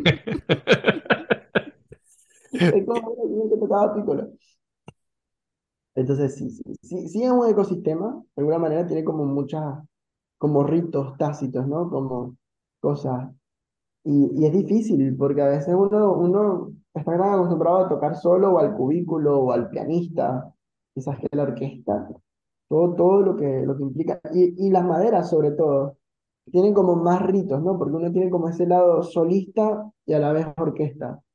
Como Todos los solos de oboe, de madera que uno tiene que llevar a cabo, pues también tienen uno, es así como medio split. Como de, de día Sí, soy claro. solista, de noche soy, soy acompañamiento. No, sí, digo, lo, lo platicamos, digo, y yo creo que ya pronto tendremos que invitar a alguien que toque cuerdas, digo, so- solo ha venido que, Sí. que, que vino Rigel a hablarnos de la viola da gamba, que no es precisamente las cuerdas de la orquesta, es, es- es otra cosa, pero, eh, pero si alguien, pero vamos, tienen esto de que son muchos violinistas en una orquesta y, y pues en los, en los alientos no, o sea, son dos o tres personas, cuatro, Siempre, siempre me ha dado esta sensación los violinistas. Cuatro como- ya es, no sé, Stravinsky, ya es como mucha gente aquí, ¿no? Ya Sí. haciendo Mahler y vamos a hacer una orquesta grandota, cosas así, pero en general, pues si estás tocando un Beethoven así, pues van a ser ahí dos. Van a estar de a dos, dos, Sí, tres. son mucho menos, ¿no? Te digo, me- me- siempre me han dado esta vibra como las anchoas de Bob Esponja, los violinistas, como... Es que siempre son muchas. Uno los ve, u- uno es así como realeza, ¿no? Uno los ve hacinados. Hola, mis amigos hacinados, ¿están bien? Yo voy con, la- con el arco, gracias. Aquí a haber espacio, mira, puedo hacer esto, puedo estirar los brazos, claro, tú no puedes hacer. Sí. Ay, Pues es que suena duro, ¿no? O sea, sí suena mucho más duro. De tiene, dos. una capacidad de resonancia, ¿no? Porque viene del... Pero yo no, tampoco, o sea, no, sobreestimaría, subestimaría, perdón, la capacidad de sonar de un, de un violín. Claro, contra una trompeta, de una fila de metales, bueno, no, se necesitan mucho. Sí. Sí, pues por eso pones tres y los pones lejos, ¿no? Así por- para que, para que pues, sí suenen los 28 Ah, violines pero- con. pero yo pensaba que era como para disimular la botella de, de Coca-Cola que no tiene Coca-Cola en el ensayo. Yo no sé por qué, pero, pero es como el chiste general, que los trompetistas son como la, la, los mal portados de la, de la orquesta, ¿no? Ey, es que son, son los que tienen que ver con el jazz, así. Sí, tienen como, como, tú quieres salir de noche, ¿no? Como que alguien que te lleve una buena fiesta, hazte amigo del trompetista. Hazte amigo del trompetista. Ay, ey, son los Las que tienen el. percusiones, ¿no? Como metales y percusiones, ¿no? Son como los... Como metal y percusión, sí. El timpani los desmadrosos. El timpani es como digo más, que el timpanista es como más obsesivo. si los timpanistas no, no, no entran necesariamente, ¿va? En la, en la Escuela Nacional de Música de México es chistoso porque tienes como un edificio muy grande donde están todos los instrumentistas que practican. Luego tienes un enorme patio, un jardín, y del otro lado del patio tienes otro edificio donde echan a los metales y percusiones. Están separados del resto para que no hagan ruido y todo el mundo pueda practicar. Es como, como una versión arquitectónica del Jardín de las Delicias del Bosco. Para Así ir- es. Sí, sí, sí. Me acuerdo mucho de eso de la Nacional de Música, de sí, ahí es a donde echamos a la gente que hace ruido, dices. Ok.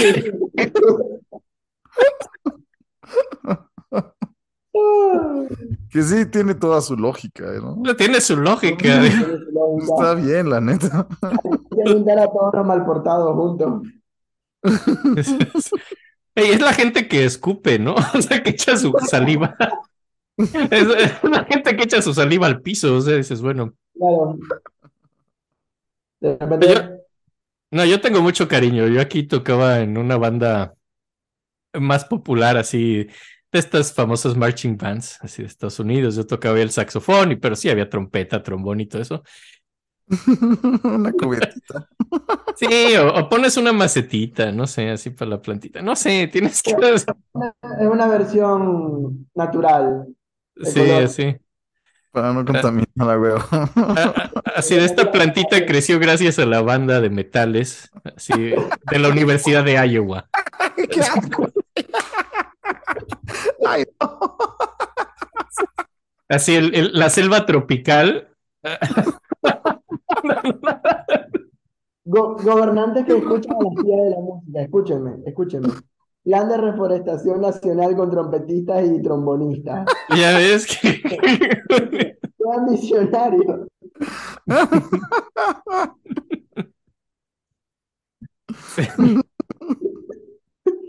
Sí. Hemos tenido una- unas muy buenas ideas gubernamentales. Reforestación nacional con trompetistas y trombonistas. Sí. Está buenísima. Húngaro, importante. Línea de vida del escritor húngaro. Línea de La línea de escritores húngaros. línea de ayuda al, al turista arriesgado gastronómico. Importante. Sí. Espero que haya una secretaría de los gobiernos que nos esté escuchando, porque carajo, esas ideas están buenísimas.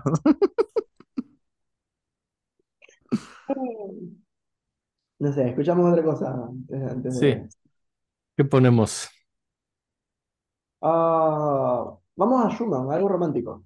Muy bien, a ver, ahí va. Sí, es lo que nos faltaba, ¿no? De hecho, De hecho, yo creo que. Pero ahí va. muy Schumann, muy romántico. Sí. Esta sí es- Esta sí está o sea, es melosa como, como, como, como la imagen que se tiene mucho del, del oboe, ¿no? Hasta como que sí obedece más a veces. Sí, que, que curiosamente el oboe sí e- e- es, es romántico, pero el meloso del oboe es más contemplativo, no es como un meloso romántico, ¿no? Como esa cosa de- de- del violín, ¿no? Aquí es más como, como Sí. pasa, ¿no? Termina tocando cosas como como si estuvieras en el campo, ¿no? ¿no? Estás cantando No. una vaca, así, ¿no? La onda Berlioz, así en Sinfonía Fantástica. Sí, la onda es- Berlioz. Sí. Sí, Sí, como mucho menos, de menos pasional, ¿no? Menos explosivo, entonces. La sinfonía también tiene como un solo medio pasional en el primer movimiento para oboe que es ¿Quién, perdón? La Sinfonía Fantástica. También Ah, en sí. el movimiento tiene como un solo que contrasta ese tercer movimiento. Un poco. Mm. O sea que cuando quieren, los compositores pueden usar, incluso pueden usarlo como efectos cómicos o digamos de, de humor, ¿no? Como el bossa, que tenía ese, ese, ese pam. Pero los pocos compositores tienen como ese sentido del humor. Sí. Bueno, eso se le da bien a los franceses, a Les Six y a toda esa O, gente. o francés o gente como eso, ¿no? Sí. Y algunos rusos, ¿no? Bueno, Kabalevsky, No se me ocurre ahorita un ejemplo claro con oboe, pero tienen ese sentido del humor. Hay, hay un solo que a mí siempre me ha parecido sarcástico, pero es, es, es cómico, pero, pero, pero como oscuro, ¿no? Como te estás riendo de algo que no deberías reírte. Eh, en el, Sí, muy- en el segundo movimiento, uno hace ti, ti, ti, ti, ti, ti, y uno tiene un acento en el segundo, en el segundo tiempo, ¿no? Ay, ti, es que, ah, es que esa, es que esa sinfonía entera es la risa más sardónica que existe en el Pero mundo. de resto siempre terminamos tocando cosas como el tercer movimiento de la sinfonía, ¿no? Todo un, un do en armónico de la cuerda y uno, no soy fa". Sí. como muy gélida, como muy fría, como súper estática, pero muy contenida. Y eso es el oboe de alguna manera también, ¿no? Como, ese instrumento de, de, con- de contención emocional del compositor un poco, ¿no? Como, como mucho de esa, de ese motivo. Y uno como oboísta, al final lo que trabaja es como para poder integrar todos esos humores, ¿no? Todos esos climas que el oboe puede generar un poco. Que la mayoría, que los compositores la mayoría del tiempo nos asignen. Unas pastoriles no es nuestra culpa, la verdad, pero hay algunos más felices que otros. Un campo más, más cuidado que otro. Sí. Probablemente, probablemente fue un campo donde fueron trompetistas y trombonistas. Ese es el campo feliz. Sí, que se vea muy una vegetación así muy exuberante. Exacto. Ay, Qué chido es el oboe. A mí me sí, gusta mucho. Es un gran instrumento. sí, sí, sí. Sí, hemos pasado por muchos cambios, la verdad. Y, y lo, lo bonito es que creo que cada vez hay más oboístas. O sea, sí, sí somos una secta, pero cada vez una secta más grande. Es lo Pronto serán, pronto serán religión. Y ya lo voy. Amarás la caña por sobre todas las cosas. Sí. No, no, no, no, no, no maldecirás la caña que, que no da el la. Sí. Qué difícil, ¿eh? Pero qué bueno que haya gente haciendo eso, qué bueno que haya gente como tú tomando este instrumento tan difícil y que no le dio miedo. Gente Sí, muchas gracias, ¿eh? gente loca, drogada. Sí. Si no, nada más nadie afinaría la orquesta, irían así como todos, pues, ¿qué? ¿Arrancamos? Así de, pues, no. De una.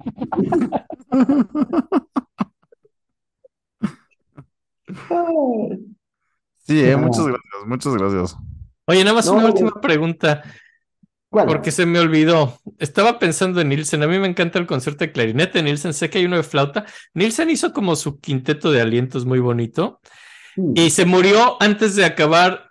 Porque sé que hizo, un quinteto con un quinteto de alientos que él se llevaba muy bien. Se llevaba con los instrumentistas. Y quería Nielsen hacer como. Les prometió hacerle un concierto a cada uno de los del quinteto. Hizo el de flauta, me acuerdo. El de clarinete yo lo he escuchado obsesivamente por mucho tiempo, entonces sé que existe el de clarinete. Sí. Se me olvida cuál es el tercer concierto. No sé si es oboe, corno o fagot. Es que hay un tercer. Ah, no, es el de violín. Hizo una violín que no tiene nada que ver con el quinteto. Y, y sé que se quedaron en el tintero eh, los otros. Y, ok, sé que no en se el murió, tintero el de se disolvió la idea. Y eso pasó también con Sansan. Sansan tiene, por ejemplo, sonata de fagot, sonata de clarinete, sonata de oboe, no tiene sonata de flauta. Fulán tiene sonata de clarinete, sonata de flauta, sonata de oboe, no tiene sonata de fagot.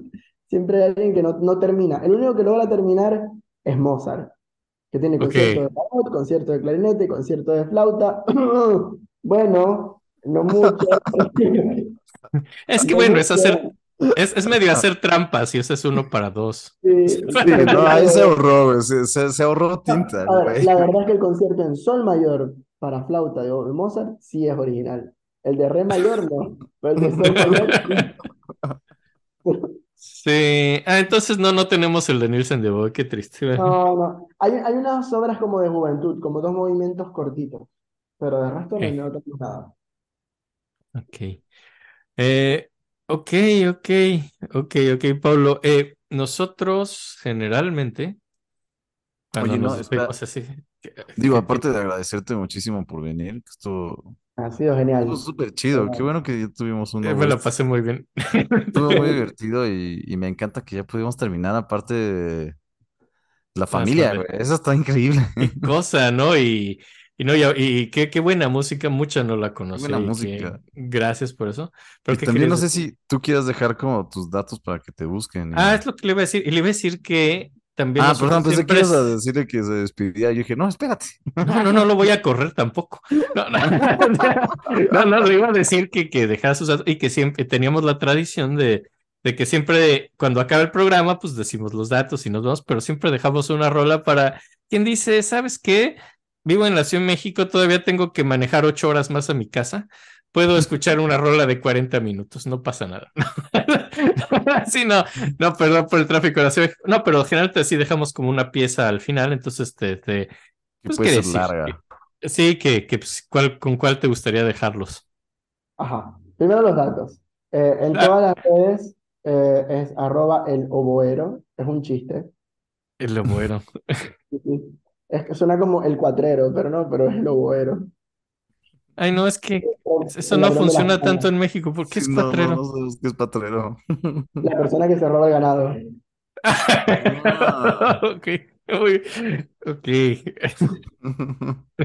Capulín. Ay, sí. Sí, pero, pero me robo las cañas. Arroba el oboero tanto en Twitter como, como en Instagram. De hecho, en Instagram pueden entrar y hay videos donde estoy tocando y todo esto.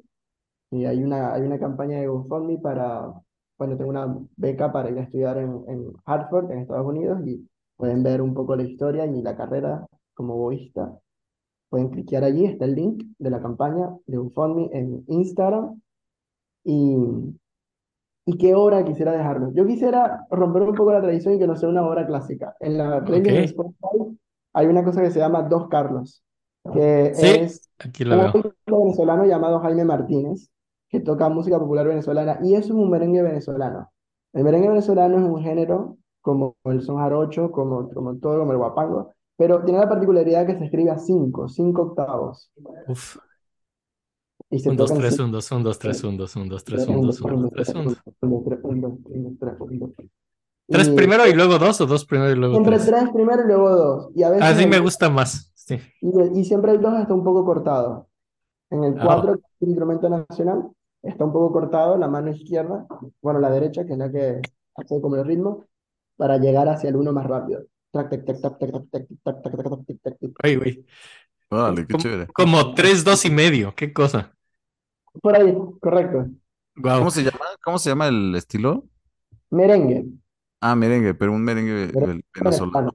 Sí, sí, no dominicano, esto es otra cosa. Que me encanta el, el, el electromerengue, eh, debo de, de- de decirles la No, verdad. es- Como la de ¡Mu! La vaca, ¡No! La vaca, me hace de las mejores rolas que se han hecho en la vida. Excelente electromerengue, pero bueno, no, no hablamos de eso. No hablamos de eso definitivamente. Entonces decías que estás presentando los dos, Carlos. Sí. Lo bueno, vamos a escuchar los dos Carlos con Ensamble Gurrufío y Ensamble Gurrufío y Jaime Martínez en el oboe. Maravilloso. Y a nosotros, ya saben, que pueden escribirnos a las tías de la música arroba gmail.com. Instagram es las tías de la música. Facebook es igual que el Instagram, las tías de la música, y ponemos exactamente lo mismo. Eh, Twitter es tías de la música. Ahí está el Mundial de Compositores. Ahorita ya están muy nerviositos por el, por el Brahms Tchaikovsky Serénense. Bueno, cuando salió este ya acabó todo, pero, ¿Quién pero va bueno, ganando, eh? Por cierto. Estaban 50-50 la última vez que lo vi. Déjame meto. Ahorita están Son las nueve de la noche en México. en las 9 de la noche en México del 28 de julio y están 50-50 Brahms y Tchaikovsky. Y Sí, sí. saber en. El año pasado Brahms se quedó fuera por tres votos, a ver qué. Entonces creo que es- están viendo, están viviendo viejos traumas los fans de Brahms. Y ya, Cuando, cuando salga este capítulo ya va a haber acabado el mundial, ¿verdad? sí, Problema. sí. Puta, qué mal. Les iba a decir que votaran por Brahms para que le ganara a, no sé, Beethoven o Mozart. No, esto ya pasó, ya, ya, estamos, estamos en otra realidad. Y pues ya, pues no queda nada más que agradecerle mucho a Paulo por, pues, pues, muchas gracias, Paulo, porque estuvo increíble y, se aprendió mucho. Y me la pasé muy bien. Estuvo buenísimo. Pues, y, y por cierto, denle dinero, no sean ojetes. Eh, eh, Pablo, ya lo oyeron, carajo, es un chingón y quiere ir a Estados Unidos a estudiar. Denle dinero, denle su dinero. Y cuando crean que ya dieron suficiente, den más. Exacto. Y si les cae más, denlos a nosotros. Y ya. ¿Ok? O sea, los queremos mucho. Pablo, ¿quieres decir tata? Este, sí, sí, sí, claramente decimos tata cuando nos despedimos. ¿Quieres, quieres ¿Tata? Eso. Perfecto. Tata. Ahí se ven.